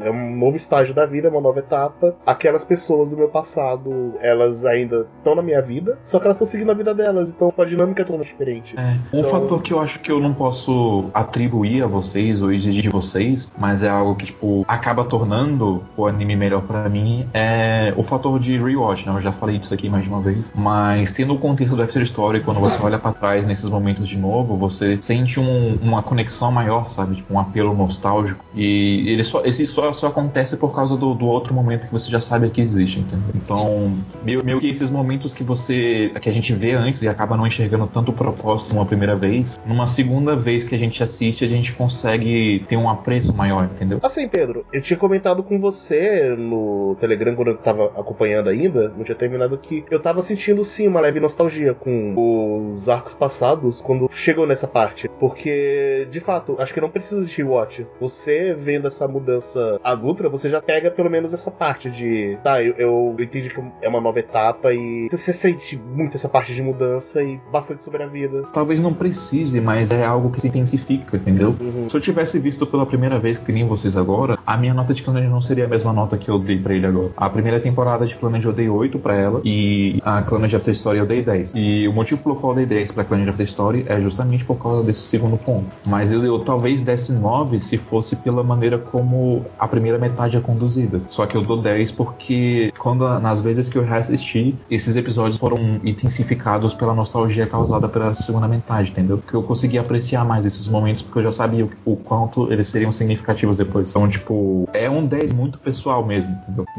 vocês veem aqui, tipo, eu sei que Clannad tem defeitos, eu reconheço esses defeitos, discordo de alguns pontos, concordo com outros, mas acaba sendo uma questão muito pessoal. E eu acho que pra cada pessoa que assiste anime e assistir de novo e tenta encontrar significado nele, ela vai encontrar mais disso, entendeu? Depois dessa parte de dinâmica de casais, a Nais ela tem um filho, ela vai ter a Shio e ela acaba morrendo no processo. Sim, ela morre por causa da doença dela que Inclusive, eu tava com muito medo da doença dela ser alguma coisa tipo é. E falarem, nossa, uma maldição mística. Aí eu já. Mas não é? Não é uma maldição mística, não, cara. Se fosse, eu ia ficar muito puto. Elas falam que o médico nunca soube explicar o que que era também, né? Não, é, é tipo, é só. É, velho, tem uma coisa bizarra aí. Antes da gente falar sobre a doença da Nagisa e sobre a Ushio, porque quando a gente for falar disso tudo vai puxar o final inevitavelmente. Então, vamos deixar isso pra depois. Não, deixa o final pro final. Deixar o final pro final. Não, sim, então, vamos deixar isso pra depois. E vamos focar na, na outra parte que eu acho que, tipo, é o gut punch emocional pra boa parte das pessoas e, tipo, que é a relação do Tomoya com o pai dele e como isso se reflete na relação dele com a Ushio. Eu gosto muito da reconciliação deles, tipo, eu acho bem maduro e bem legal o jeito que acontece, só que o final. Porque quando ele tem a, o Shio e ele fica quebrado, fica bem evidente que, cara, ele se tornou que nem o pai dele. Ou até pior. Até pior que o pai dele, né? Como a Sim, gente fica tipo, fica entre linhas do jeito que, cara, você tá vendo o descaso dele por causa de um problema que ele tem. E, e você consegue fazer muito bem o paralelo com o pai. Sim, Na viagem até chegar na cidade do interior, lá ele tava concorrendo a troféu pai do ano. E daí ele abandona a guria no campo de girassóis. A- Aí, o que acontece, cara? Eu. eu- Ele garantiu o troféu pai do ano. Cara, o, o- o meu problema é o seguinte: eu senti que o anime ele decidiu falar, foda-se, eu não vou ser sutil, eu vou tacar na sua cara exatamente você é o que tá agressivo acontecendo. agora. Eu vou ser super agressivo. Porque, tipo, se ele tivesse só tido algum tipo de reflexão do próprio Tomoya, ele tendo pelo menos lembrado que ele passou ali com o pai dele e pegado a resolução, eu teria achado, tipo, on point, perfeito. Só que todo o segmento de tipo, opa, beleza, chegou aqui, é, eu, eu- eu lembro disso aqui, caraca, minha avó. Aí a avó vai lá, a avó explica absolutamente tudo. A- a- a- Aí a avó fala, pô, eu tô aqui. Como é que você sabe que eu tava aqui? Então, a, a sua sogra ligou. Aí, tipo, E ela falou pra esperar. ela falou pra esperar. Eu provavelmente esperei uns dois dias, mas tô aqui. Mas, cara, eu, eu fiquei muito agoniado porque essa cena ela tirou toda a, a sutileza e meio que jogou na cara tudo que eu sabia. Acrescentou algumas coisas, porque acrescentou que, tipo, é de fato, o Tomoya é pior do que o pai dele, porque o pai dele pelo menos tentou. O que, que não era obrigação do pai, só que ele pelo menos fez obrigação. O Tomoya tava rejeitando isso. Então, mas é uma coisa que eu acho que Tom- valeria mais se o Tomoya tivesse entendido por conta própria, ou ele, a Ushio. Eu, eu senti que a avó dele foi muito um Deus Ex Machina. Eu acho que eu concordo com isso. Eu acho que preferia também que fosse feito dessa forma. Eu acho que ficaria melhor no anime, mas eu não, não chego a ver nenhum problema em ser feito da forma que foi feito, não. É, tipo, eu consigo entender porque você se incomoda. Ao mesmo tempo eu fico pensando, tá, mas essa, essa cena é basicamente a catarse do Clannad inteiro. Então, tipo, a avó dele é um plot device, só que ao mesmo tempo você consegue entender a preocupação que ela tem com o filho dela e aceitar, sabe? Tipo, esse tema de corrente entre pais e filhos e sentimentos vai se passando e vai se passando. E tá meio que contextualizado ali tematicamente. A avó dele não chega a ser um personagem aprofundado, mas não tem muito por que ser também. É, não, é porque eu achava que ela não precisava existir, pura e simplesmente. Mas se ela não existisse, o Tomoyo nunca ia estar conta. Mas eu acho que? Mas- com as informações que a gente tinha, ele, ele teria meios pra ele dar- se dar conta sozinho. Ou pelo menos se dar conta com uma interação dele e a Mushio. Porque naquela hora tava ele tava sentindo alguma coisa. A interação dele com o Shio é a viagem. A Sanai Sim, sim. causou. Não, sim. A gente não gosta quando aparece a avó e fala: Ou, senta aqui, deixa eu te contar uma história pra quem não entendeu ainda pegar. Tipo, tudo antes daquilo tava muito legal. Na hora Mas que ele se acha, levanta. você não acha que é muito mais fácil uma pessoa se relacionar dessa forma quando ela lembra do passado dela do que simplesmente com um Sim, lugar qualquer? Mas, mas, antes ela, ele tava se lembrando, ele se levanta pra caminhar, porque ele fala, ó, eu acho que eu já vim aqui algum dia. Ele lembra e sai andando. Que também, tipo, ele sai andando e encontra a avó dele, no lugar qualquer que ele já tinha vindo. Mas ele andar é muito. é, faz muito mais sentido pra mim, tipo, ele andar e falar, ah, porque antes a gente já tinha aquela coisa que, ah, na saga da meninazinha, Eita, ele saga? da, da Saga do arco, do arco da, da Kotomi, já tem aquela parada que, ah, ele esqueceu alguma coisa da infância por motivo X. Então, ele naquela hora, é, não saber que ele tinha ido ali com o pai faz sentido. Mas a partir do momento que ele já tem a primeira lembrança e começa a sair andando, faz muito mais sentido ele andando, pra mim, faz muito sentido, ele andando e se lembrando do que foi acontecendo e vendo por ele mesmo que o pai dele não era tão, não foi um pai tão ruim assim, lembrando que ele cuidou dele quando criança, ele fez tudo aquilo pra ele do que aparecer a avó e falar: Olha, seu pai foi bom, você não é um pai tão bom. Pra mim faria muito mais sentido ele perceber isso sozinho do que aparecer uma pessoa e, aí- falar pra ele que o que tava acontecendo com ele. E depois ele voltar e toda aquela cena com o Shio, do robozinho, que foi o primeiro presente que o pai deu pra ela. O único problema pra mim nessa parte é parecer a avó e ter que falar pra ele não ser o Tomoya, lembrando de quando era criança e descobrindo isso por ele mesmo. Porque Sim, na verdade, muito, muito do diálogo que ele tem com a rápido. avó é, é algo que ele se dá conta por si só. Sim, então, sim, pra que sim. tem avó? É, e por isso, tipo, e como antes Porque já o tinha. Nairo que precisa de um lugar pra voltar. Ah, mas a gente arruma. Não, não precisa. A gente, a gente dá um jeito. Ou sei lá, ele encontrava a por conta própria e conversava depois. Eu, eu, eu não sei, eu não. Eu acho que a forma com que ele tava construindo tanta sutileza. No caminho, eu tava, tipo, falando: Caraca, velho, Tomoya tá igual o pai dele. Paralelo interessante e tudo mais. Aí, tipo, nossa, esse sinal aqui, legal, nosso sinal. Aí de repente ele joga tudo isso na sua cara. Através de um personagem, ele quebra minha imersão ali. Eu não falo que nossa, estragou tudo, porque a cena depois dele abraçando ao Shio foi a cena que me fez chorar. Ali sim é a catarse do, de clã de em si. Aquele momento antes me incomoda. Tava legal, né? Mas ficou tipo, ah, tá. Ela explicou tudo que eu já tinha entendido. Aí depois tá sendo o Chito, ah, não, tá. Ainda. Isso é a melhor coisa que já aconteceu. Eu tô, tipo, só pensando por que, que ela não me incomodou. Então, Eu também não me incomodou. não. a maneira como a mãe do Nayuyuki tá lá, ela é meio que colocada como um paralelo da Sanai também, sabe? Da, da força feminina, e, tipo, dela guiando a criança. Sim, eu, eu acho que, inclusive, eu não tenho tanto problema assim com ela, mas eu acho que, inclusive, poderia ter sido feito com a Sanai. Eu acho estranho. Mas a Sanai não conhece o pai dela. Como é que ela ia falar Mas o pai tu- dele? Ué, então como é que ela achou a avó, se ela não conhece o pai? Ela teve muito Ela tempo pra pesquisar. Muito tempo olhando a lista telefônica. Cara, a, a Sanai é uma muito mastermind, velho. A, a ela, Sanai é ela fez o master plan. Velho, eu vou, eu, vou, eu, vou, eu vou forjar essa viagem aqui, cara. Não, não, não. Eu vou fazer essa viagem, aí, eu- aí eles vão ficar um dia aqui em casa e não vão viajar. Aí depois eles vão viajar, aí nessa hora eu ligo pra senhora, aí deixo a senhora lá esperando, aí vai dar certo. No meio do Não, vai tudo mato. dar certo.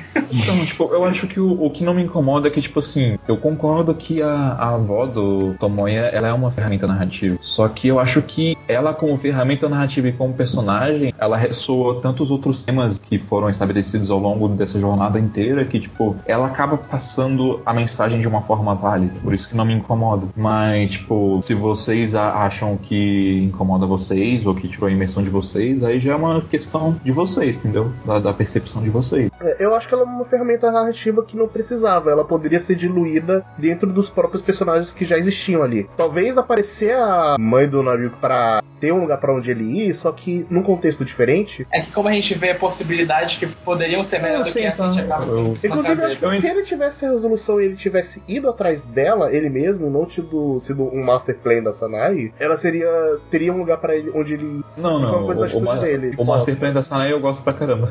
Eu, eu gosto até a avó aparecer. Aí eu acho Eu gosto também da avó. é, porque até vai aparecer parece que foi tipo O que tá incomodando vocês não me incomoda porque eu acho que ressoa demais. tematicamente, então. Eu não, eu gosto porque a, a, a catarse do protagonista é totalmente externa. Totalmente Sim, externa. não é uma coisa. Totalmente externa, não. Aí já é um exagero. Ela é em parte externa, mas o Nuno, você já vê pelo- pelo próprio diálogo que ele já tava fazendo, tendo todas essas respostas na própria cabeça dele. É, vocês choraram onde mesmo? Quando a, o Shio fala que ela que acha que ele roubou porque foi o primeiro presente que o pai deu pra ela. Ah, eu chorei quando foi mostrado o passado do pai com ele. Por algum motivo eu chorei ali. Eu chorei quando ele foi escroto com a criança mais querida do mundo.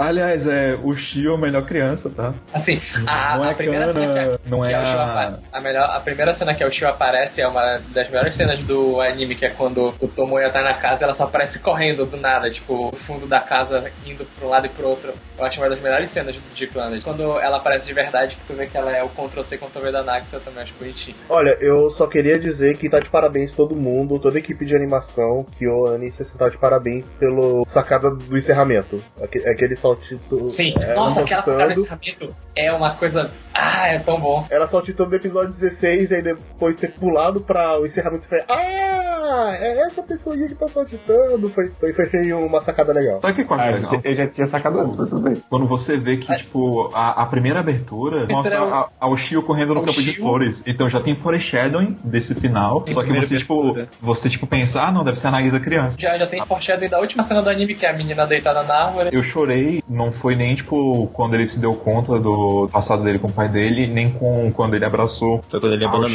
da. Eu, é justamente tipo, quando ele tá no trem e, tipo, ele decide contar pra o Shio sobre a Nagisa. E ele começa a chorar, né? Ali que eu chorei. Ali Porque foi foi o primeiro momento que ele realmente chorou. É. Depois de tudo que aconteceu. E também eu gosto muito da. Falando de cenas emocionantes, da cena onde a Naxa morre, que eles colocam tudo branco e só ele, o Shio e a Naxa conversando. Acho uma direção muito boa da cena. Não, a Naquele direção da momento- cena inteira é muito boa. Ela passa o desespero muito bem da cena. Naquele momento nada mais importa pra ele, só queria estar com a, o Shio e a Naxa, e a Naxa tá cada vez mais distante, ele fica tentando puxar ela de volta e no final ela acaba indo. E a foda final. Eu Não, chorei quando eu vi que o Tomoya virou um pai escroto. Depois eu chorei quando ele eh, falou da Nagisa. O nosso falar da Nagisa é muito forte. Que bom que ele melhorou, né? Que bom que ele virou um pai decente. Aliás, né, Assim, tem um assim, negócio né? da uma anotação aleatória que eu fiz aqui, que, tipo, que diabo de montagem foi aquela da a história de, tipo, ah, tem dois lugares onde você pode chorar, no banheiro e no colo do papai. Daí, tipo, tem uma montagem da, da guria, tipo, chorando no colo, no campo de girassóis, com ela chorando no banheiro, assim, e ele abraçando ela no banheiro, assim. Que porra foi essa? Era pra ser simbolismo, mas foi um pouco na sua cara. É, Aí, aí perde, perde até o sentido. Eu tenho minhas dúvidas se foi simbolismo ou se ele só abraçou ela antes mesmo. Não, não, não, ele Não. abraçando. Tipo assim, ele abraçou ela no campo de girassol e disse sim, pode chorar e tal. E daí, tipo, ficou, ficou uma- umas três idas e voltas, assim, tipo, ele tava abraçando ela no, no campo de girassol, e daí aparecia ele abraçando ela num banheiro escuro, e daí aparecia no campo de girassol, banheiro escuro, e no campo de girassol. É só pra mostrar as vezes que ela chorou, basicamente. É só pra falar, tipo, ela chorou em casa e ela chorou no trem. Mas eu, sinceramente, eu, eu, eu acho que são alguns momentos que seria um pouquinho diferente seria melhor, porque na hora que ela tinha falado do banheiro e com o papai, eu já imaginei, ah, tá, ela chorou em casa naquele momento, ela, ela chorou no trem, só que aí o, ele foi lá e esfregou na minha cara lá falou, tá, beleza. Olha, por que, que o diretor do anime decidiu fazer isso, eu não sei. Né? Porque na novel não tem Ele- corte no banheiro. não tem corte no banheiro. ele Precisava me mostrar, cara. Eu saquei. eu Ele faz isso em outra parte também, naquele caminho pra escola, que depois abre o restaurante, que ele pega, aí ele mostra. Aí ele mostra o passado e bota de volta e fala, é, mudou, né? É, muito errado. Eu não percebi sozinho. Uou. É engraçado, tipo, eles têm, ele tem umas, umas ideias tão boas de direção, mas tem umas outras assim que, tipo, você vê ainda que ele tá aprendendo, sabe? Mas, mas é interessante ver isso. Confia em mim, senhor diretor. Eu tô assistindo. Ele, ele, ele aprendeu isso, guerreiro, pode ficar tranquilo. É só você ver a direção de Ribiquiofônio. É outro nível de direção, então realmente aprendeu com o Clem. Mas agora vamos lá pra, pra parte que acho que tava todo mundo esperando aqui. Peguei minha anotação. Antes de ir pro Tá final, eu, eu ainda queria acrescentar um- uma coisinha no, nas relações pai e filho, assim, e tal. O péssimo pai, ele mata a criança levando ela pra neve com, com febre, né? É, também. É, mas Ela já ia morrer. É, não? eu queria. Nossa. Sim, tem a ver com isso. Caralho. Assim, todos vamos, né?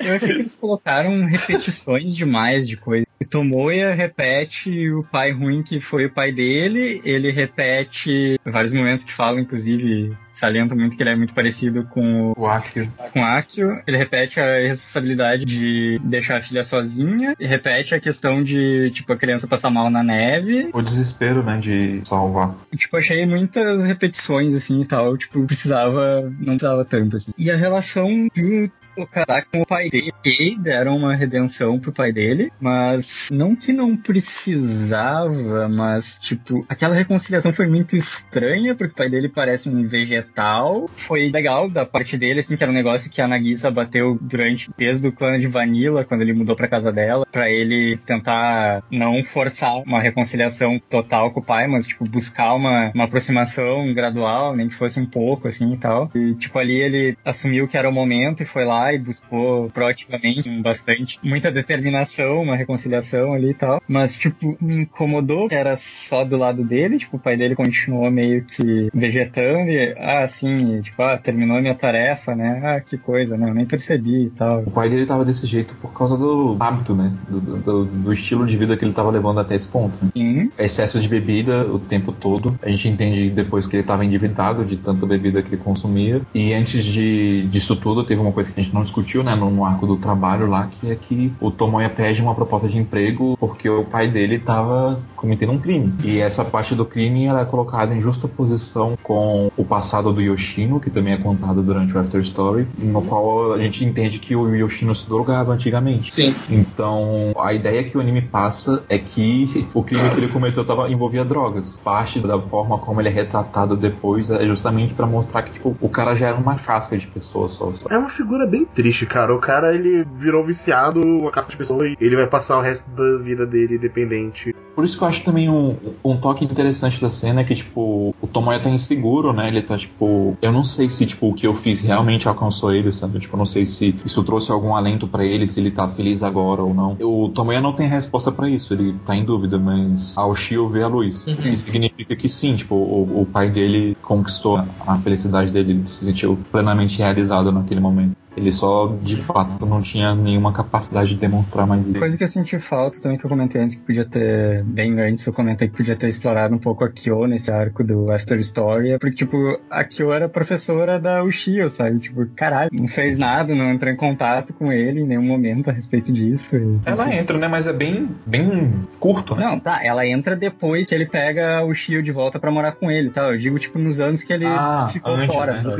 É porque a Sanai tava executando o Master Plan. Master Não, Plan. ela falou pra Kyo não falar muito da Nagisa pra o Shio. Mas eu não Ah, entendi, esse... tipo, É, não, isso, isso Tipo, é... ela como amiga dele, e tipo, ela uma das mais próximas que ele tinha, assim, e tal, tipo, não ter feito nenhum tipo de contato, É, não ter Isso é reavivado nem- uma, é uma daquelas coisas que a, que a novel explica que o anime não explica. Eu tinha esquecido. Ué, mas disso. mas no, no- no anime explica. Ela diz que parou de. Não, não chegou a falar de novo com ele porque ela quis dar espaço pra ele. Sim. Não, é. isso ela comenta sobre, tipo, eh, eles, depois da- daquele último ano novo que eles passaram juntos, ela fala que eles, ela chegou a combinar com os outros, de com a galera toda, deles irem visitar ele no ano novo de novo, mas que eles acharam melhor dar espaço pra ele. Mas, tipo, ela particularmente, por causa da Ushio, que ela era professora, Professora? da Uchi que me causou mais. É, certo? não. O que acontece, tá fora do anime no caso, é que as pessoas tentaram se aproximar sim do Tomoya, mas ele afastou todas elas. Porque ele se lembrava dos tempos que a Nagisa ainda tava lá. Hum,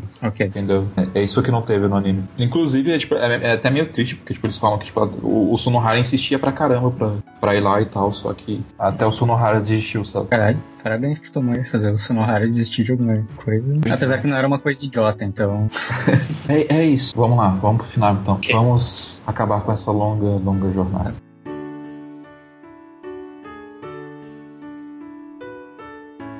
Antes de tudo, né, sobre o final, ele faz sentido. Eu não vou falar que não faz sentido, porque isso ia ser uma idiotice minha falar que não faz sentido. Ele é baseado em coisas que aconteceram antes na história, com coisas que aconteceram antes na primeira temporada na segunda. Mas eu acho que. Um, eu não gosto de como o que acontece no anime, como eles usam o milagre da Ushio, o que acontece com ela. Eu não acho uma coisa legal, eu não acho, tipo, que casa bem. E depois de aceitando que isso aconteceu e que a Naxa, que o, que o desejo da Ushio foi com que a Naxa voltasse à vida, eu acho que na montagem do anime, tô falando aqui especialmente do anime, na montagem do anime, como eles fazem aquele último episódio, ele deixa as coisas muito. E deu tudo certo no final. Tá todo mundo feliz. Não teve mais problema depois que a Naxa voltou. Depois que a Naxa volta, eu até queria perguntar depois sobre o Pedro, esqueci, que se no After Story, depois que a Naxa volta, acaba já a novel ou ainda tem mais algum tempinho tu vendo como foi a vida deles depois que a Naxa voltou? Se ela volta que nem no anime, já vai logo pro final, acaba direto. Não, acaba, tem Acaba direto, tá. É tipo o epílogozinho que tem no anime, que é a Fuku encontrando a, ela deitada embaixo da árvore. Não,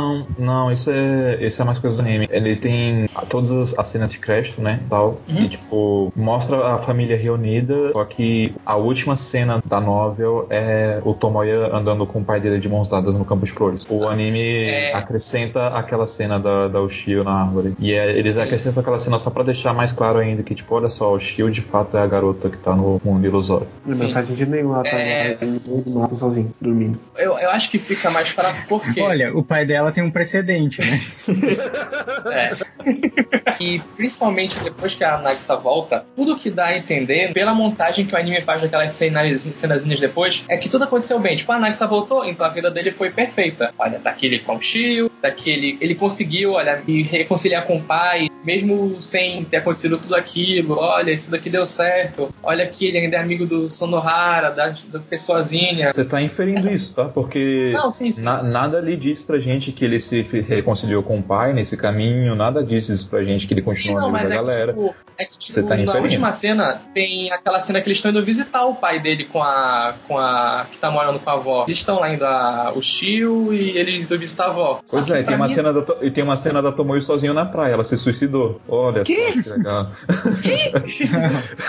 Não, não, tipo. Eu sei, eu tô Mas zoando. o- a Tô parada zoando do. É, eu sei, eu sei, eu sei. Até que, tipo, se tivesse. É porque todo, todo o Clannad, ele é baseado desde o começo. É, a primeira da fala da Nax é que a vida tem momentos bons e momentos tristes. A música do Dango é que a vida tem momentos bons e momentos tristes. A gente tem que aprender a viver com isso. A partir do momento. Isso, isso eu tô sempre que eu tô falando. É na montagem do anime. É que o anime deixa aparecer naquele último episódio. Parece que a Naxa voltou. Não é na montagem Pronto. do anime, não. Isso é, é a história. Tem um, Isso, então. contexto a, tem um contexto a mais que tá puramente Sim. na visual novel, que ele é mais difícil de pegar no anime e ainda assim ele tá lá. Sim. Agora, Mas é que, tipo, o, pode seguir o problema pra mim, o principal problema é que no final parece que aconteceram todas aquelas coisas. Que nada importa. Esse quer É, exatamente, tipo, que aconteceram aquelas coisas tristes. O Tomoya foi separado da Ushio, tudo aquilo que aconteceu, no final, tipo, foi, ah, isso daqui foi pra gente realizar o desejo que era a Naxa voltar. E eu entendo que, tipo, pro. É, é isso que eu entendo. Na novel, deve fazer muito sentido. E, Tipo, eu pensando, tipo, ah, se fosse eu jogando, faria muito sentido naquele momento eu querer que a Naxa voltasse. Porque naquele momento sou eu jogando aquilo, sou eu querendo aquilo, etc, etc, etc. Só que eu vendo anime, eu sou um espectador. Então, naquele momento eu não entendo o que o Tomoya tava passando, mas o anime dá a entender que ele conseguiu superar aquilo, que ele tava feliz vivendo com a Ushio e que pra mim, naquele momento, faria muito mais sentido o desejo dele ser usado pra, de alguma maneira, salvar o Shio, também fazendo uma rima ra- narrativa quando o pai da Naxa usou, entre aspas, um desejo pra salvar a Naxa, do que pra fazer com que a Ushio fosse pra o. Teve todo aquele subplot morte do mundo ilusório, que faz sentido sim. Eu acho uma boa metáfora para a vida após a morte, mas nesse momento ela dá,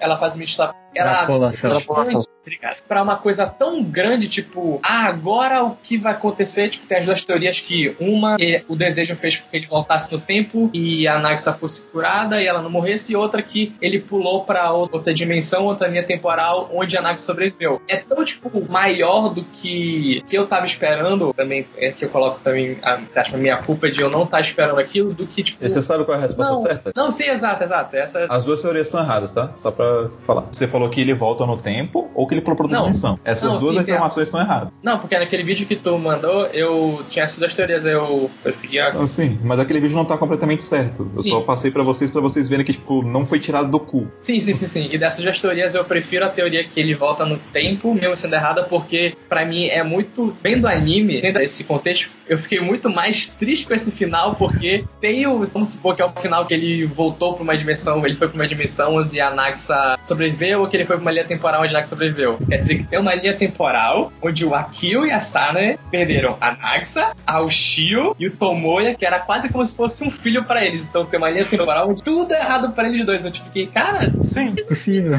tipo, sim. É possível Não, que tenha uma que essa- essa tenha linha- morrido a essa linha- Sanai também, inclusive. Essa linha temporal existe. Ela, ela é a linha temporal principal. Ah, tá, sim. Eu acho que ele perde um pouco o peso do que acontece antes, sendo que aqui, deixando que, ah, isso aconteceu para que a Naxa voltasse. Quando que, na minha opinião, acho que se ah, naquele momento, por exemplo, a Sanae voltasse. Bom, pode ter, ter aquele momento do- dos desejos que eles juntaram, mas, tipo, faz muito mais sentido pra mim no contexto que eles construíram que, tipo, o Tomoya ficou ruim, toca no jeito bem, sabe? Ele superou a bad de ter perdido a Nagisa, ele se reconectou com a filha, ele de uma maneira se, se reconectou com o pai, ele, tu pode até inferir que ele tava se reconectando com os amigos da época da escola, quando ele começou a conversar com a professora da filha dele, ele descobriu que ela tava lá, e tava começando a se reconectar com as pessoas como consequência do que tinha acontecido, e no final a Naxa volta e tá tudo bem. E esse é o final de Planet. E, e essa coisa que mais me incomoda. Podia ter sido de uma maneira que pra mim te- te- teria ficado mais orgânica. Eu só sinto que parece um certo 880 as percepções que eu tive, tipo, ou é um mundo onde deu tudo errado, ou é o um mundo perfeito da Nagisa e a Ushio vivas lá com ele. Tipo, não há um meio termo de, ah, tem um mundo ali, a Nagisa morreu mesmo, ele acabou superando a perda dela, apesar de ser uma coisa super querida, e ele tá com a Ushio, a Ushio cresceu e seguiu. Parece que não, não existe esse meio termo, não, não tem como existir. Ainda mais sendo que, antes ele sabia balancear bem isso, tipo, olha, isso daqui é meio triste, tá acontecendo coisa ruim, mas olha, também tá acontecendo coisa boas. E isso é a vida, a vida é coisas boas, a vida é coisa ruim. Você tem que aprender a seguir em frente com essas duas coisas acontecendo. E quando é que o Kei também entendeu que virou 880. Ou a filha dele vai morrer, ele vai morrer com ela na neve, ou a Nagisa vai ter sobrevivido e vão ficar felizes. Não tem esse fio central que antes tinha. Mas também isso, tudo, pra mim, é também muito. É um pouco de culpa da montagem do anime. Se eles tivessem colocado uma assim a mais, ou até mesmo dado mais um pouco de tempo depois que a Naxa volta, até mesmo não importaria que eles tivessem colocado alguns plots que não existem na novel pra beneficiar a história que eles estão contando no anime, ia ser uma coisa que eu ia aceitar sem tanta relutância de como eu tô aceitando agora. Eu aceito que isso aconteceu, mas eu não gosto de como aconteceu. Eu entendo isso funcionar numa visual novel, que cada rota é uma vida dele, então são linhas paralelas, mas no anime é uma só, então fica meio esquisito.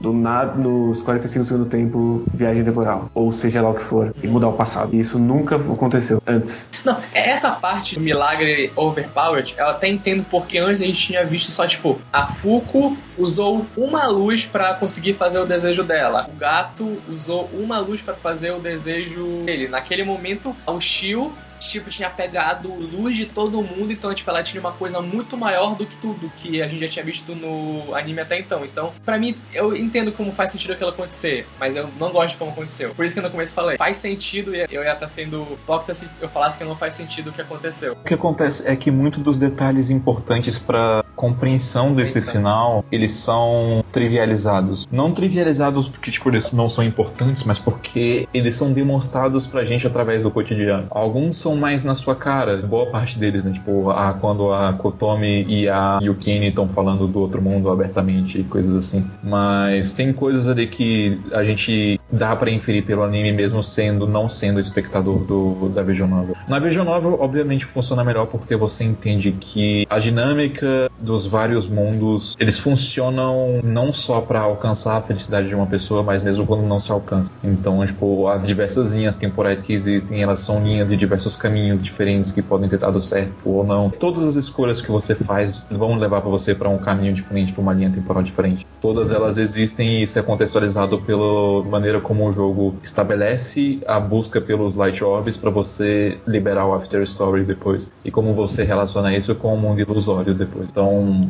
as luzes que se materializam no mundo ilusório são basicamente os desejos das pessoas sendo materializados lá. Então, é toda essa força que as pessoas do lado de cá alcançarem essa realização mandam para lá. Só que daí você tem muito mais por trás disso do que só isso, porque você o que justifica tudo do anime é ressuscitar Nagisa, sendo que tipo não, não é ressuscitar Nagisa o ponto. Por que que a Oshio é tão especial? É, a Oshio, ela é especial basicamente porque num ato de desespero do Akio, ele levou a Nagisa pro campo e ele pediu para alguém, ele não sabe quem, ele pediu para alguma coisa para salvar a Nagisa. Nesse momento, a Nagisa foi completamente encoberta pela natureza, por essa entidade e se tornou algo além do que ela era. A Nagisa morreu, gente. A Nagisa morreu.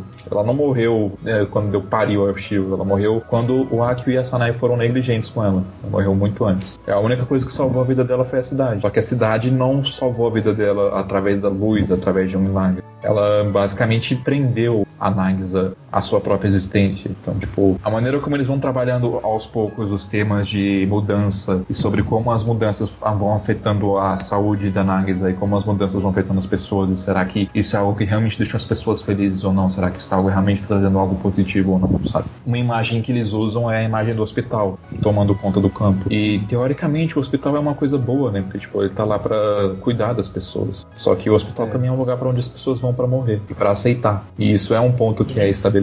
Tudo isso você vai sendo levado de uma maneira muito amarga até, sabe? Tipo, aquele momento que o Akio fala, tipo, que a felicidade encontre essa cidade, os residentes dela, soa muito, muito cínica e muito amarga diante da situação que, que ele tá passando com a Oshio. E o que acontece é que, tipo, a ligação da, da Nagisa com a cidade e a filha, né, que ela tem com Tomoya, meio que reflete tudo isso e tudo passa para o Shio. A Nagisa, quando ela morre, ela passa tudo isso para o Shio. Agora, o que, que acontece? A gente sabe que a Nagisa, quando ela morre, ela passou isso para o Shio, e a gente sabe que isso seguiu em frente com o Shio, e que a Shio eventualmente morre também, e que o Tomoya tem uma ligação muito forte com as duas. Uma coisa que vocês não têm como saber porque tá fora do contexto do anime, mas que tá na visual novel, é que toda vez que você termina uma rota, ou toda vez que você encontra o final ruim, você retorna pro começo, né? Então você sempre vai ver de novo aquela cena do mundo ilusório, seguido pela cena do Tomoya incentivando a Nagisa na ladeira. Eles é. fazem flashbacks dessa cena no, no anime para mostrar que ela é importante, mas mesmo assim, tipo, ela não tá tão martelada na sua cabeça quanto você tivesse jogado a Vision Novel. Sim. Mas e ela, ela acontece mostra... muito nesse final agora. Ela repete mais três vezes nesse último episódio ou nesses dois últimos episódios. Ela repete bastante. Sim, e ela tá ali porque ela é importante. Mas, mas é todo, você, toda vez que você faz você... o final ruim,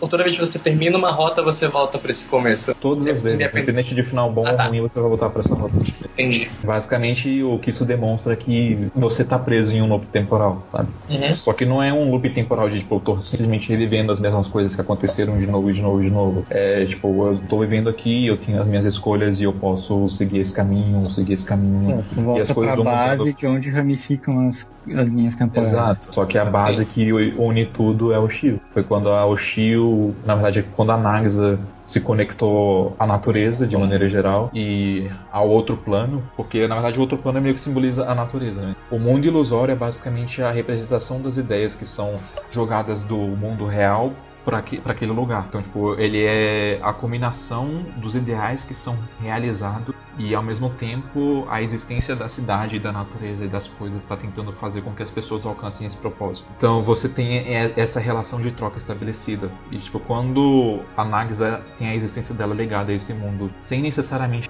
ter dado algo em troca, essa ligação fica condicionada àquela própria existência, sabe? Aquele próprio. Por isso que a Oshio vira o próprio. E o fato de que a Oshio tem que existir é o único ponto em comum de todas essas linhas temporais. É por isso que ele sempre volta para o momento em que o Tomoya incentiva a Nagisa na ladeira. Porque se ele não incentivar ela e a Ushio não existir, acaba tudo.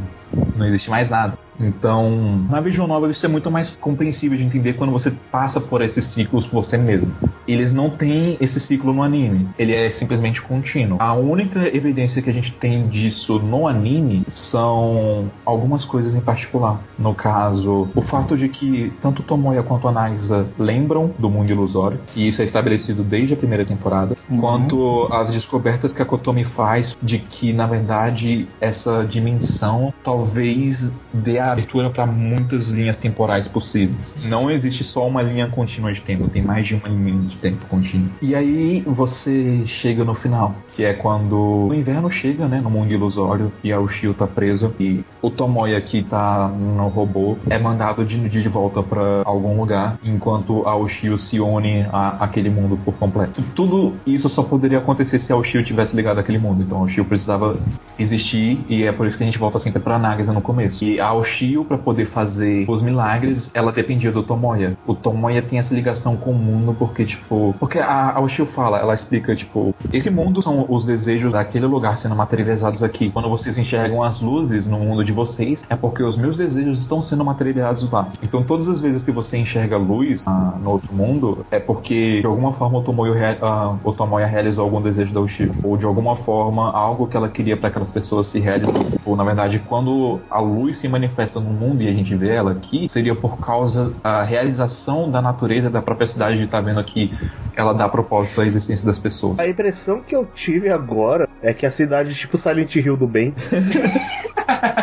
É tipo isso mesmo. Mas é, é- Só que ainda falta um pedaço que é tipo assim, É, é, a eu- Silent Hill do bem que ela resolveu atender ao desejo do aquilo. É, porque tipo, eles nunca definem exatamente o que que é o mundo ilusório e como a natureza entra nessa questão. Mas é porque eu acho que isso é muito tradicional de cultura japonesa. Aquela crença do shintoísmo de que as coisas têm vida, sabe? De que as coisas são deuses e, e etc. Tipo, a, a é um fonte é um deus e, e por aí vai. Tipo, no caso, o campo ele se realiza como uma entidade sobrenatural, como um deus que dá propósito pra, pra vida, pra existência, entendeu? E que ao mesmo tempo depende da existência das pessoas pra viver também. Falando nisso, tem vários momentos que o Tomoya fala que ah, o Anaxa e o Tomoya conversam que ah, nós sempre vamos estar aqui um para o outro, não importa o que aconteça. Eu sempre achei que depois que o Anaxa morreu, isso era uma correlação com aquela ideia do que tem muito na cultura oriental que mesmo depois da morte aquela pessoa ainda tá com você de algum jeito. Você tem o templo, um templozinho em- sua casa que você queima incenso e tem que nem tem Barakamon aquele quando eles vão pro cemitério. Eu achei que tipo essa era a ideia de que eles vão estar sempre um com o outro, que mesmo ela morta, ela ainda tá ali pra ele olhando por A ele. ligação dos dois é transcendental por causa da Ushio. É porque a Ushio virou outro mundo que a ligação dos dois é transcendental. Então, tipo, mesmo no- nas rotas em que o Tomoya não escolhe a Nagisa, ainda assim, tipo, ele só pode tomar esse passo adiante pelo fato de que ele incentivou a Nagisa em algum momento. E uma coisa que, tipo, não é estabelecida no anime, mas que é estabelecida na novel, é que em alguns momentos a gente percebe que o Tomoya tem resquício de memórias das vivências dele nos outros mundos. Falta muito contexto ali no anime, mas, tipo,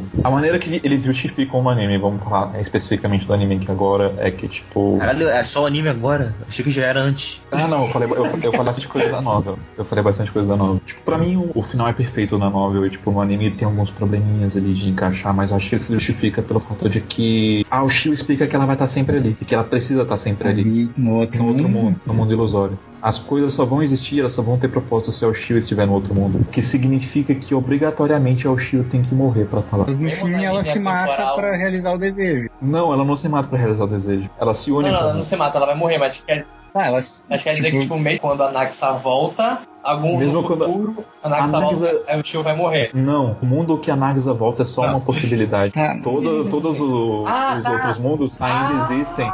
E o- essa possibilidade só pode existir pelo fato de que a Ushio morreu. Como se fosse Ah. uma realidade alternativa. Exatamente. Tipo, tipo, a, a catarse do momento final é porque o Tomoya precisa aceitar isso. entendeu? Ele precisa aceitar a morte da Ushio. Ele precisa não rejeitar Tomoya do outro tudo. mundo. tudo que ele teve com a Nagisa. Tipo, aqueles planos paralelos que tem dele com a Nagisa na ladeira, aquilo é meio que uma sequência de sonho que é criada pelo Shio. Explica mais contextualizado na novel, mas, tipo, ela reflete basicamente o, o conflito do Tomoya no outro mundo. Ele consegue ir pro outro mundo, tal qual a Fuku conseguiu existir pela irmã dela e o gato conseguiu existir pelo desejo do mestre dele, porque ele tem essa ligação muito forte com a, a Ushio e ele precisa estar lá para ela. Ele queria estar com ela. Por isso ele se materializa lá no outro mundo, só que ao mesmo tempo ele não é um ser humano, ele não existe lá, então ele não consegue fazer nada. A Oshio só leva ele nessa jornada para fazer ele aceitar. E ela tipo compartilha as memórias com ele, compartilha tudo com ele para ele aprender que tipo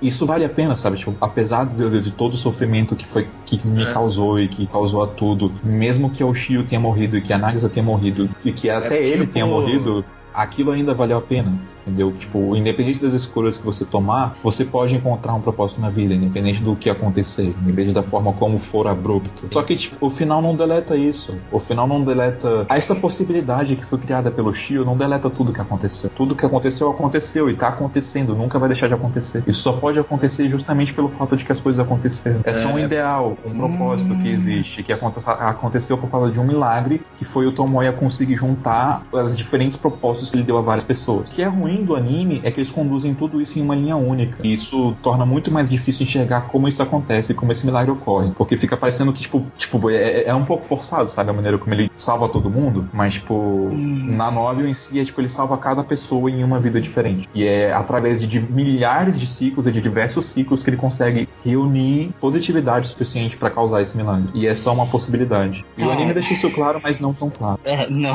não claro ele não deixa, não.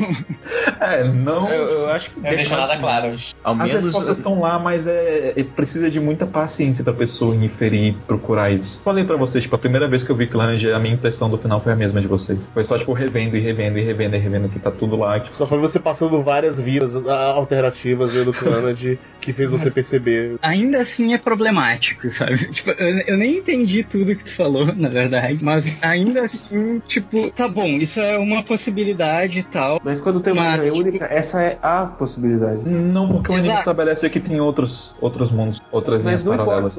Os outros mundos não importam. A gente só acompanhou um Tomoya. É aí que tá, o Tomoya do, do Tomoya que a gente vê no final não é o mesmo Tomoya que a gente acompanhou. o Tomoya que a gente acompanhou é morreu. No jogo faz sentido isso. No anime... No anime faz também, porque o, o, o Tomoya do mundo ilusório é o, tá é o único Tomoya, entendeu? O Tomoya que a gente vê, ele é só uma representação do Tomoya numa possibilidade. Isso é muito movie love. É só uma representação do Tomoya numa possibilidade. Vocês tá. imaginaram quando estaria vendo o clã da gente estaria discutindo sobre universos paralelos, metafísica, ah. e não, tipo, pô, essa ah, tá. história é mó triste, essa mina é mó legal.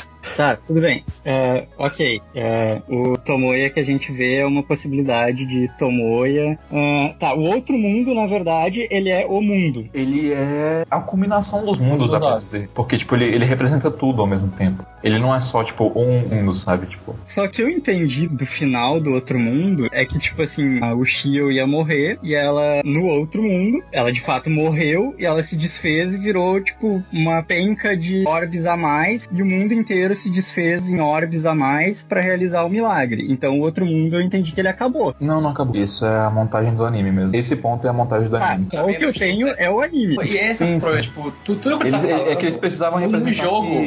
as luzes fazem o um milagre, entendeu? E que foram Sim, mas eles apresentaram tipo o fim daquele mundo, sabe? Tipo, aquele mundo se desfez, ele era composto todo de luz, assim como a, a Ushio daquele mundo, e tudo se desfez em luz para realizar um milagre. Essa é a impressão que passa, só que eles estabelecem também que aquele mundo é atemporal. Ele existe fora sim, do sim. nosso contexto de realidade isso. e que ele sempre precisa existir. A Ushio mesmo fala isso e quando ela tá, quando ela tá sendo comida pela luz lá, que dá para entender que tipo, pô, o mundo acabou e coisa assim, visualmente, né? Parece que o mundo tá acabando mesmo. Ela sim. fala que ela precisa se unir com o mundo, que ela precisa estar com o mundo, você aquele mundo não existir, ela não estiver ali, nada tem propósito e nada existe. É, ela fala, ela fala Mas que nós também, Pedro, que é que é, é meio entendeu? Que é esse, meio... esse é o ponto, tipo, essa, essa coisa que ela fala que muda tudo, porque se, é, se o milagre acontecesse para criar essa outra possibilidade, e o mundo ilusório acabasse, não ia ter nada. Aqu aquela possibilidade só existe em função do fato de que o mundo ilusório existe. Ah, o mundo sim, ilusório é. por si só tá preso num ciclo eterno também, e a Oshio, na verdade, é uma garota solitária que tá presa lá para sempre. Não consigo perceber isso. É, e, tipo, é, é, meio estranho porque o Pedro falou, tipo, ah, eu tive que rever Clannad pra entender. Se eu, eu entendo que tem algumas obras que elas precisam sim de você assistir outra vez para você ter a total compreensão do que do que tá acontecendo lá. Tem filmes, séries, uhum. tipo, é a primeira vez, tipo, ah, eu não entendi direito, então vou ver a segunda vez. Só que o problema é que a gente viu uma primeira vez e o anime dá a entender X. Se eu ver uma segunda, eu ver o jogo, eu entendo que isso no anime é isso no jogo, eu vou entender o entraves do final certo. Só que aqui a gente tá falando do quê? Do anime. Se o anime me mostrou X e eu entendi X, e tipo, tá falando, não, mas no jogo é Não, assim. Se eu vi três vezes assim, fica meio estranho, tipo, sabe? Eu entendi isso antes de jogar a novel. Sim, cara. sim, sim. Mas é que eu puxei algumas coisas dos jogos porque eu achei relevante falar, tipo, como é mais bem construído no jogo do que na, na- no Sim. anime.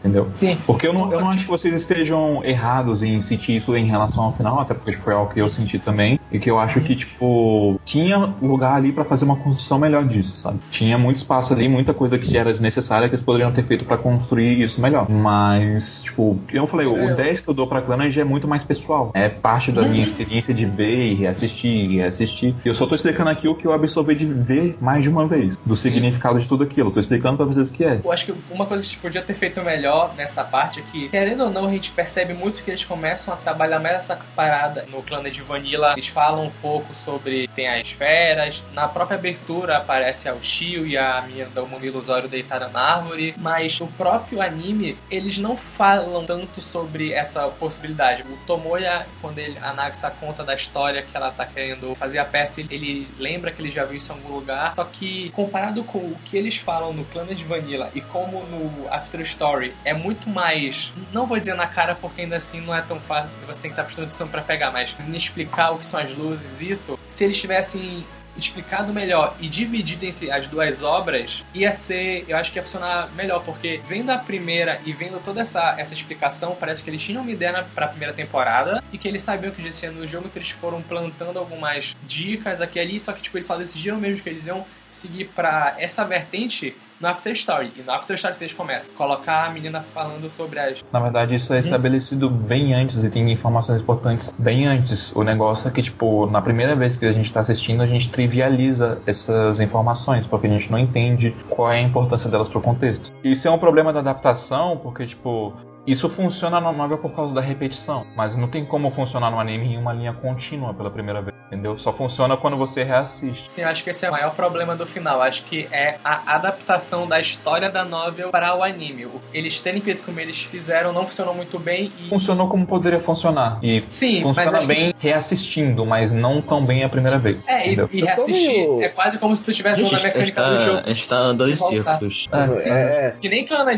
gente tá andando em ciclo que nem o Tomoe no Clannad, Olha aí. Eu, eu, eu ia comentar uma coisa sobre isso, que agora eu tô pensando uma coisa da estrutura toda de Planet e eu tô meio confuso porque a ideia que agora tá me parecendo é que criou-se um ciclo sem fim de que tudo é tudo e nada é nada. Tudo vai acontecer, existe uma linha temporal para absolutamente tudo, mas ao mesmo tempo é tipo, ah, beleza, ele, ele morreu, a gente só viu uma perspectiva. Mas tem outra, outra perspectiva aí, falou. É é como se aquilo não tivesse um impacto direto com o outro. Aquele mundo é um mundo cíclico, ele tem várias possibilidades, só que Você não absorve essa experiência de outras possibilidades e logo você não tem como comprar tanto essa ideia. A única forma deles fazerem isso seria se eles adaptassem cada rota como se fosse que Uma nem na. 9. Só que isso ficaria muito inviável porque eles teriam que repetir muita coisa em cada novo ciclo. É uma adaptação que é Sim. impossível de fazer. Eles só fizeram o melhor que eles podiam pra colocar as informações ali. Exatamente. É tipo Fate, né? Mais ou menos. É, é. É até, é até Então, pior que nós- Fate. Então, basicamente é joga a nova e não vejo anime, porque a nova é melhor. Esse é o final.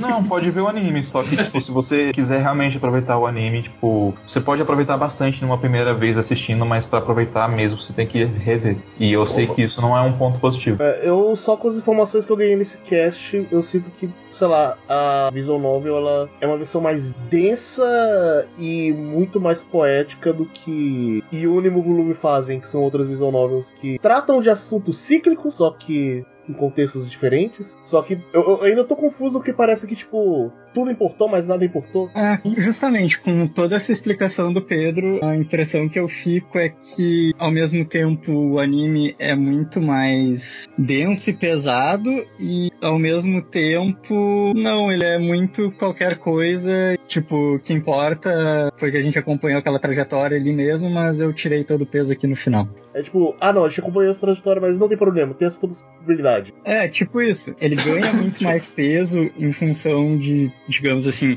esse entrelace de realidades através da Ushio do outro mundo. E na verdade o peso tá com o Tomoya do outro mundo, só que a gente acompanha ele muito pouco em pequenas pílulas para te realmente sentir tanto peso assim. Tipo, ao mesmo tempo que a gente tem vários momentos pesados nas nossas realidades aqui, na verdade, verdade, como elas são só microfrações de infinito que a gente observa e toda a rota que a gente pegou, diversos altos e baixos, que estava terminando com um peso grande, acabou daquele jeito e me largou com um milagre que para mim ainda, apesar da explicação do Pedro, para mim ainda tá na minha cabeça que, tipo, beleza, aquele lugar lá não tem um tempo e tal, mas para mim o Shio falou que, tipo, se ela morresse lá no outro mundo, aquele mundo ia acabar porque ela era aquele mundo. Só que, tipo, me parece que para executar aquele milagre, ela realmente pôs um fim do mundo e, tipo, a partir de agora, é, cessou a fonte infinita de, de ramificações de realidade paralela para realizar o milagre de ter a Nagisa de volta e, assim, ter uma realidade mais feliz pra cidade. É, entendo o que você quer dizer, mas é, é o que eu falei, né? Tipo, na verdade não é só o outro mundo não deixa de existir. É só uma possibilidade, é uma linha temporal em as coisas deram certo através de muita persistência e de muito sofrimento em vários outros mundos, sabe? Mas não é só essa recompensa que dá significado a ele, sabe? Mas pra você saber aceitar tudo isso. E na verdade a recompensa tá justamente depois dessa aceitação. É essa aceitação que acaba causando o milagre. É, é justamente só...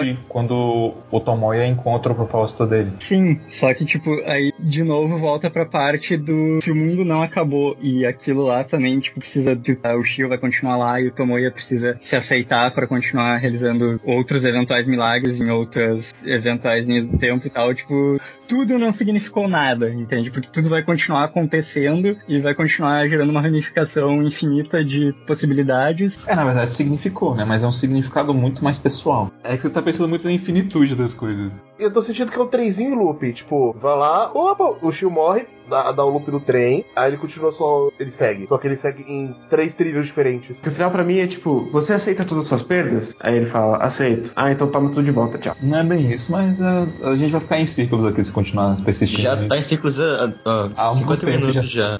já. já. podia ter encerrado já. Mas é isso, então, só pra concluir o cast, tipo, Clan já é algo que significou muito, muito pra mim. Na época que eu joguei e assisti ele, né, foi uma época bem difícil pra mim. Ele meio que me ajudou a enxergar a vida de maneira diferente, ter uma percepção melhor sobre o propósito e olhar para mim mesmo pela maneira como eu me relaciono com os outros, com a minha família, com os meus amigos, sobre o que, que eu quero de um ambiente de trabalho. O escopo dele é muito grande, sabe? Tipo, eu acho que ele alcança coisas que nenhuma obra alcança de forma tão profunda e de tantas maneiras. Nenhuma que eu consumi, pelo menos, sabe? Tem obras que se focam em determinados aspectos individuais que trabalham muito bem esse aspecto individual, mas não todos esses aspectos em conjunto. E esses, só que esses aspectos em conjunto formam a vida. Então, meio que Cland foi significativo para mim esse ponto, sabe? Tipo, ele reflete a vida para mim.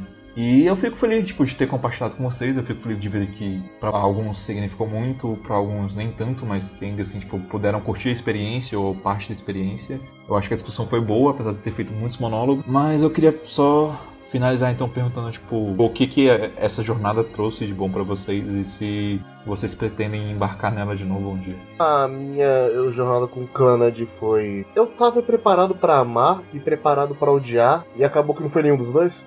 Eu apreciei ele como uma boa obra. Ela teve seus problemas, mas eu ainda aprecio. Mas ela. Eu, eu não consigo amar Clannad porque. por causa dos seus problemas, mas eu não consigo odiá-lo por causa de seus grandes acertos. É, é uma obra boa, não valeu muito a pena ter assistido. Eu gostei bastante. Ele me fez pensar em algumas coisas em relação à vida, mas não tão aprofundadas e não tão fortes como afetou o Pedro. Antes de eu consumir de novo e jogar mais da VN, eu vou consumir algumas outras obras antes e principalmente algumas outras VNs, porque esse tema de mundo cíclico e tudo mais, ele é abordado em muita VN, muita VN mesmo. Eu joguei um pouco de Uno e eu não terminei, e ele aborda esse tipo de coisa, e pelo valor histórico de Uno, eu acho que Clannad teve muita influência com ele, e eu quero confirmar isso. Então, basicamente, eu tô pilhado para voltar para o mundo de visual novel, só que não exatamente para Clannad, mas sim para várias coisas que talvez tenham feito Clannad ser Clannad. Tem que pegar o contexto histórico também, né? né? Porque Clannad é uma visual novel bem antiga, cara, 2004. Ela é bem antiga, mas veio outras visual novel antes e, e em paralelo com ela, porque eu até falei isso é muito movie movie, porque ele tem o mesmo tema e é da mesma época, então eu quero pegar mais esse contexto de, dessa metalinguística de visual novel. É, antes de começar a ver Clannad, eu já tinha. Na verdade, quando eu comecei a ver Clannad, eu já tinha começado com o Pedro. E eu acho que vendem Clannad muito errado. É, é um dos animes que eu mais senti que as pessoas estavam vendendo ele de um jeito. E quando eu comecei a ver, ele tinha alguma coisa daquilo que vocês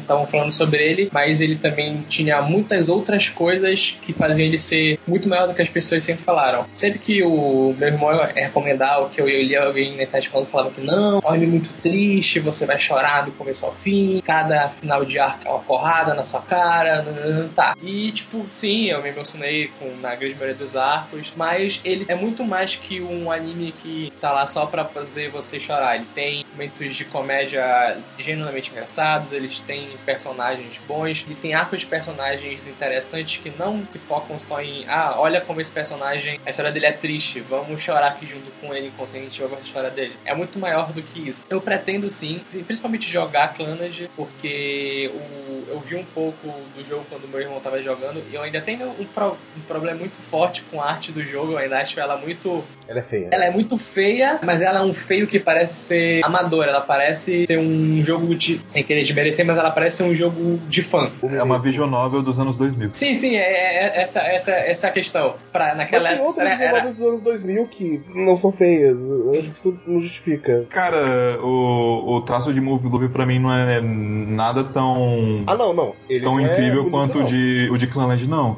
Aí Mas você vai pegar, tipo, continua. outras grandes visual novels lá. Você vai lá ver, tipo, o Higurashi. O traço de Higurashi é duas vezes pior que o de Clanland. Ah, não, mas. É uma coisa da época, eu acho. E o Mineko, eles são. Eles são uma produção bem melhor do que daqui. Sim, sim. Mas aí que tá, tipo, o primeiro grande hit daqui foi Clanage. Teve aí e Canon antes, mas tipo, o que botou eles no mercado mesmo foi Clanage. Já que você vai estar interessado nessa cultura de visual novel, repara depois no salto entre a qualidade de Clanage e Tomoyo After. Sim, eu venho vendo só a abertura começando no jogo que eu procurei no YouTube depois pra dar uma olhada. Dá pra ver que tipo, é um salto de uou, como isso virou isso. É muito gigante. E sobre o anime, eu tenho também meus problemas com ele. Eu tenho um pouco de dificuldade de analisar o Clannad de After Story e o Clannad de Vanilla separados, porque principalmente por causa que o começo do After Story não é ainda o After Story de verdade, ele ainda é a continuação da historinha da escola. Então isso pra mim dificulta muito. Ah, eu vou conseguir ver eles separados. Eu vejo muito eles como uma história só, então fui analisar, eu analisei eles como uma história só. Mas eu sim pretendo rever Clannad, não agora, porque faz muito pouco tempo que eu vi. E também eu quero procurar outras coisas que também tenham um pouco desse contexto, jogar algumas visual novels como o Kei também vai jogar, ver os animes com esse, esse contexto de escola, etc, etc, etc. Mas de tudo, mesmo eu tendo criticado muito o final, criticado algumas coisas, eu acho que o saldo de Clannad é muito positivo. Eu não vou tirar todo o mérito dele por causa de- desse ponto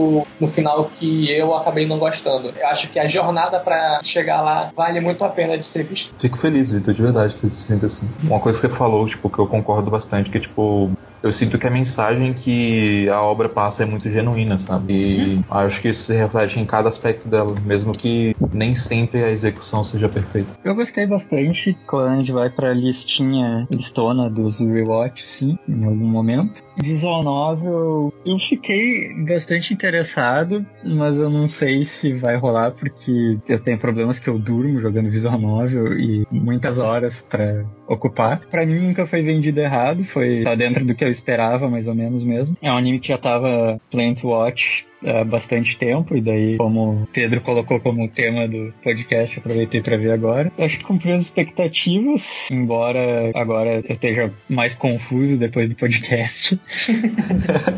Foi mal. É, sei lá, eu preciso de mais tempo para pensar agora, e, enfim. Mas a, a experiência foi positiva pra ti, apesar de tudo. Foi, foi assistido um momento também meio complicado emocionalmente por muitos fatores aí. Tipo, ressoa com algumas partes do anime, assim e tal. Mas achei bem, bem interessante, como tu falou, assim, ele aborda uma variedade de temas bem grande, assim. Eu, eu gosto de Slice of Life, pegam grandes slices, a life, e Acho interessante, gostei bastante da jornada e tô muito confuso quanto ao final. Bom, Clannad pra mim nunca tinham vendido de jeito nenhum, então eu só via você falando, é, então foi bem clean a minha experiência, que foi uma longa montanha russa com altos e baixos pelo caminho todo. A melhor coisa que eu tiro de Clannad é o Tomoya, e talvez seja por isso que eu não gosto do final, porque eu olho pro final e eu, foi meio que uma troca do arco dele pela mensagem, eu não, não é uma troca que eu quero fazer. Mas é isso, não, não verei de novo. Tão cedo, provavelmente não verei, mas não me arrependo dessa longa jornada de 40 Nota episódios. seis. Eu espero que você tenha tirado coisas positivas ainda assim. sabe? Eu achei engraçado, tipo, eu tava esperando uma recepção mais positiva de você, na verdade, mas quando eu vi que sua recepção não foi tão boa quanto eu gostaria que fosse, eu também não fiquei chateado, sabe? Tipo, consigo entender que faz parte, sabe? Tipo, as pessoas têm seus problemas, a obra tem os seus defeitos e acaba que se torna algo muito mais pessoal e difícil de mesurar, sabe? Tipo, não posso culpar nenhum de vocês por isso, jamais faria isso, inclusive. E por último, Caio, É, antes eu tinha bastante problema com o Clannad, é, muito por causa da arte e tudo mais. É algo que com o tempo, mesmo antes de começar a ver, eu acabei me acostumando e também gostando e vendo a beleza que tinha por ali. E quando eu passei a assistir o anime, eu não gostei de primeira, eu achei meio chato, mas com o tempo eu fui começando a tirar proveito de tudo aquilo, né? E com o tempo eu comecei a ver o Clannad original algumas partes eu me chegou a me tocar, não a ponto de chorar ou coisa assim, mas chegou a me tocar um pouco. É, algumas partes do clã original foram um pouco mais fracas pra mim, outras nem tanto, mas eu acredito que a partir do, After Story, fora o, o arco da Misai, que é o melhor arco, fora o After Story em si, o arco do After Story, o arco do After Story é o que fez valer pra mim toda, toda a série, porque além de ter me conectado muito, foi história que acabou fazendo com que eu chorasse uma vez e depois quando eu assistisse aquilo tudo eu me sentisse compelido também a chorar novamente. Então, por causa de toda essa experiência e de toda essa troca de emoção que eu tive com, com o Clannad, eu acabei gostando muito e valorizando e fico agradecido por ter, ter tido essa experiência que talvez eu não tivesse se, se eu não tivesse conhecido o Pedro. Tudo culpa do Pedro. eu fico bem feliz, sabe, de ter passado essa experiência pra vocês e de vocês terem aceitado ela durante um bom tempo. Na verdade, durante um bom tempo não. Eu sempre faço isso, eu sempre fico compartilhando claramente com as pessoas. Alguns aceitam melhor do que outros e, e assim vai, né? Tipo, a vida segue. Mas é, é isso aí, pessoas. Eu espero que você não tenha chegado aqui sem assistir Clans. Se você chegou, sinto muito Não chegou. você. É. Cinco horas de podcast, não chegou. É, Se você assistiu o Clannad, leu o Clannad, se você quer compartilhar um pouco da sua experiência, manda nos comentários, a gente quer discutir, a gente adora discutir. Se É. você adorou o Clannad, venha compartilhar seu amor. Se você odiou o Clannad, venha compartilhar seu ódio. A gente quer seu sentimento. Mas é, só quero deixar, tipo, eu espero que mais pessoas possam ter essa experiência, só isso.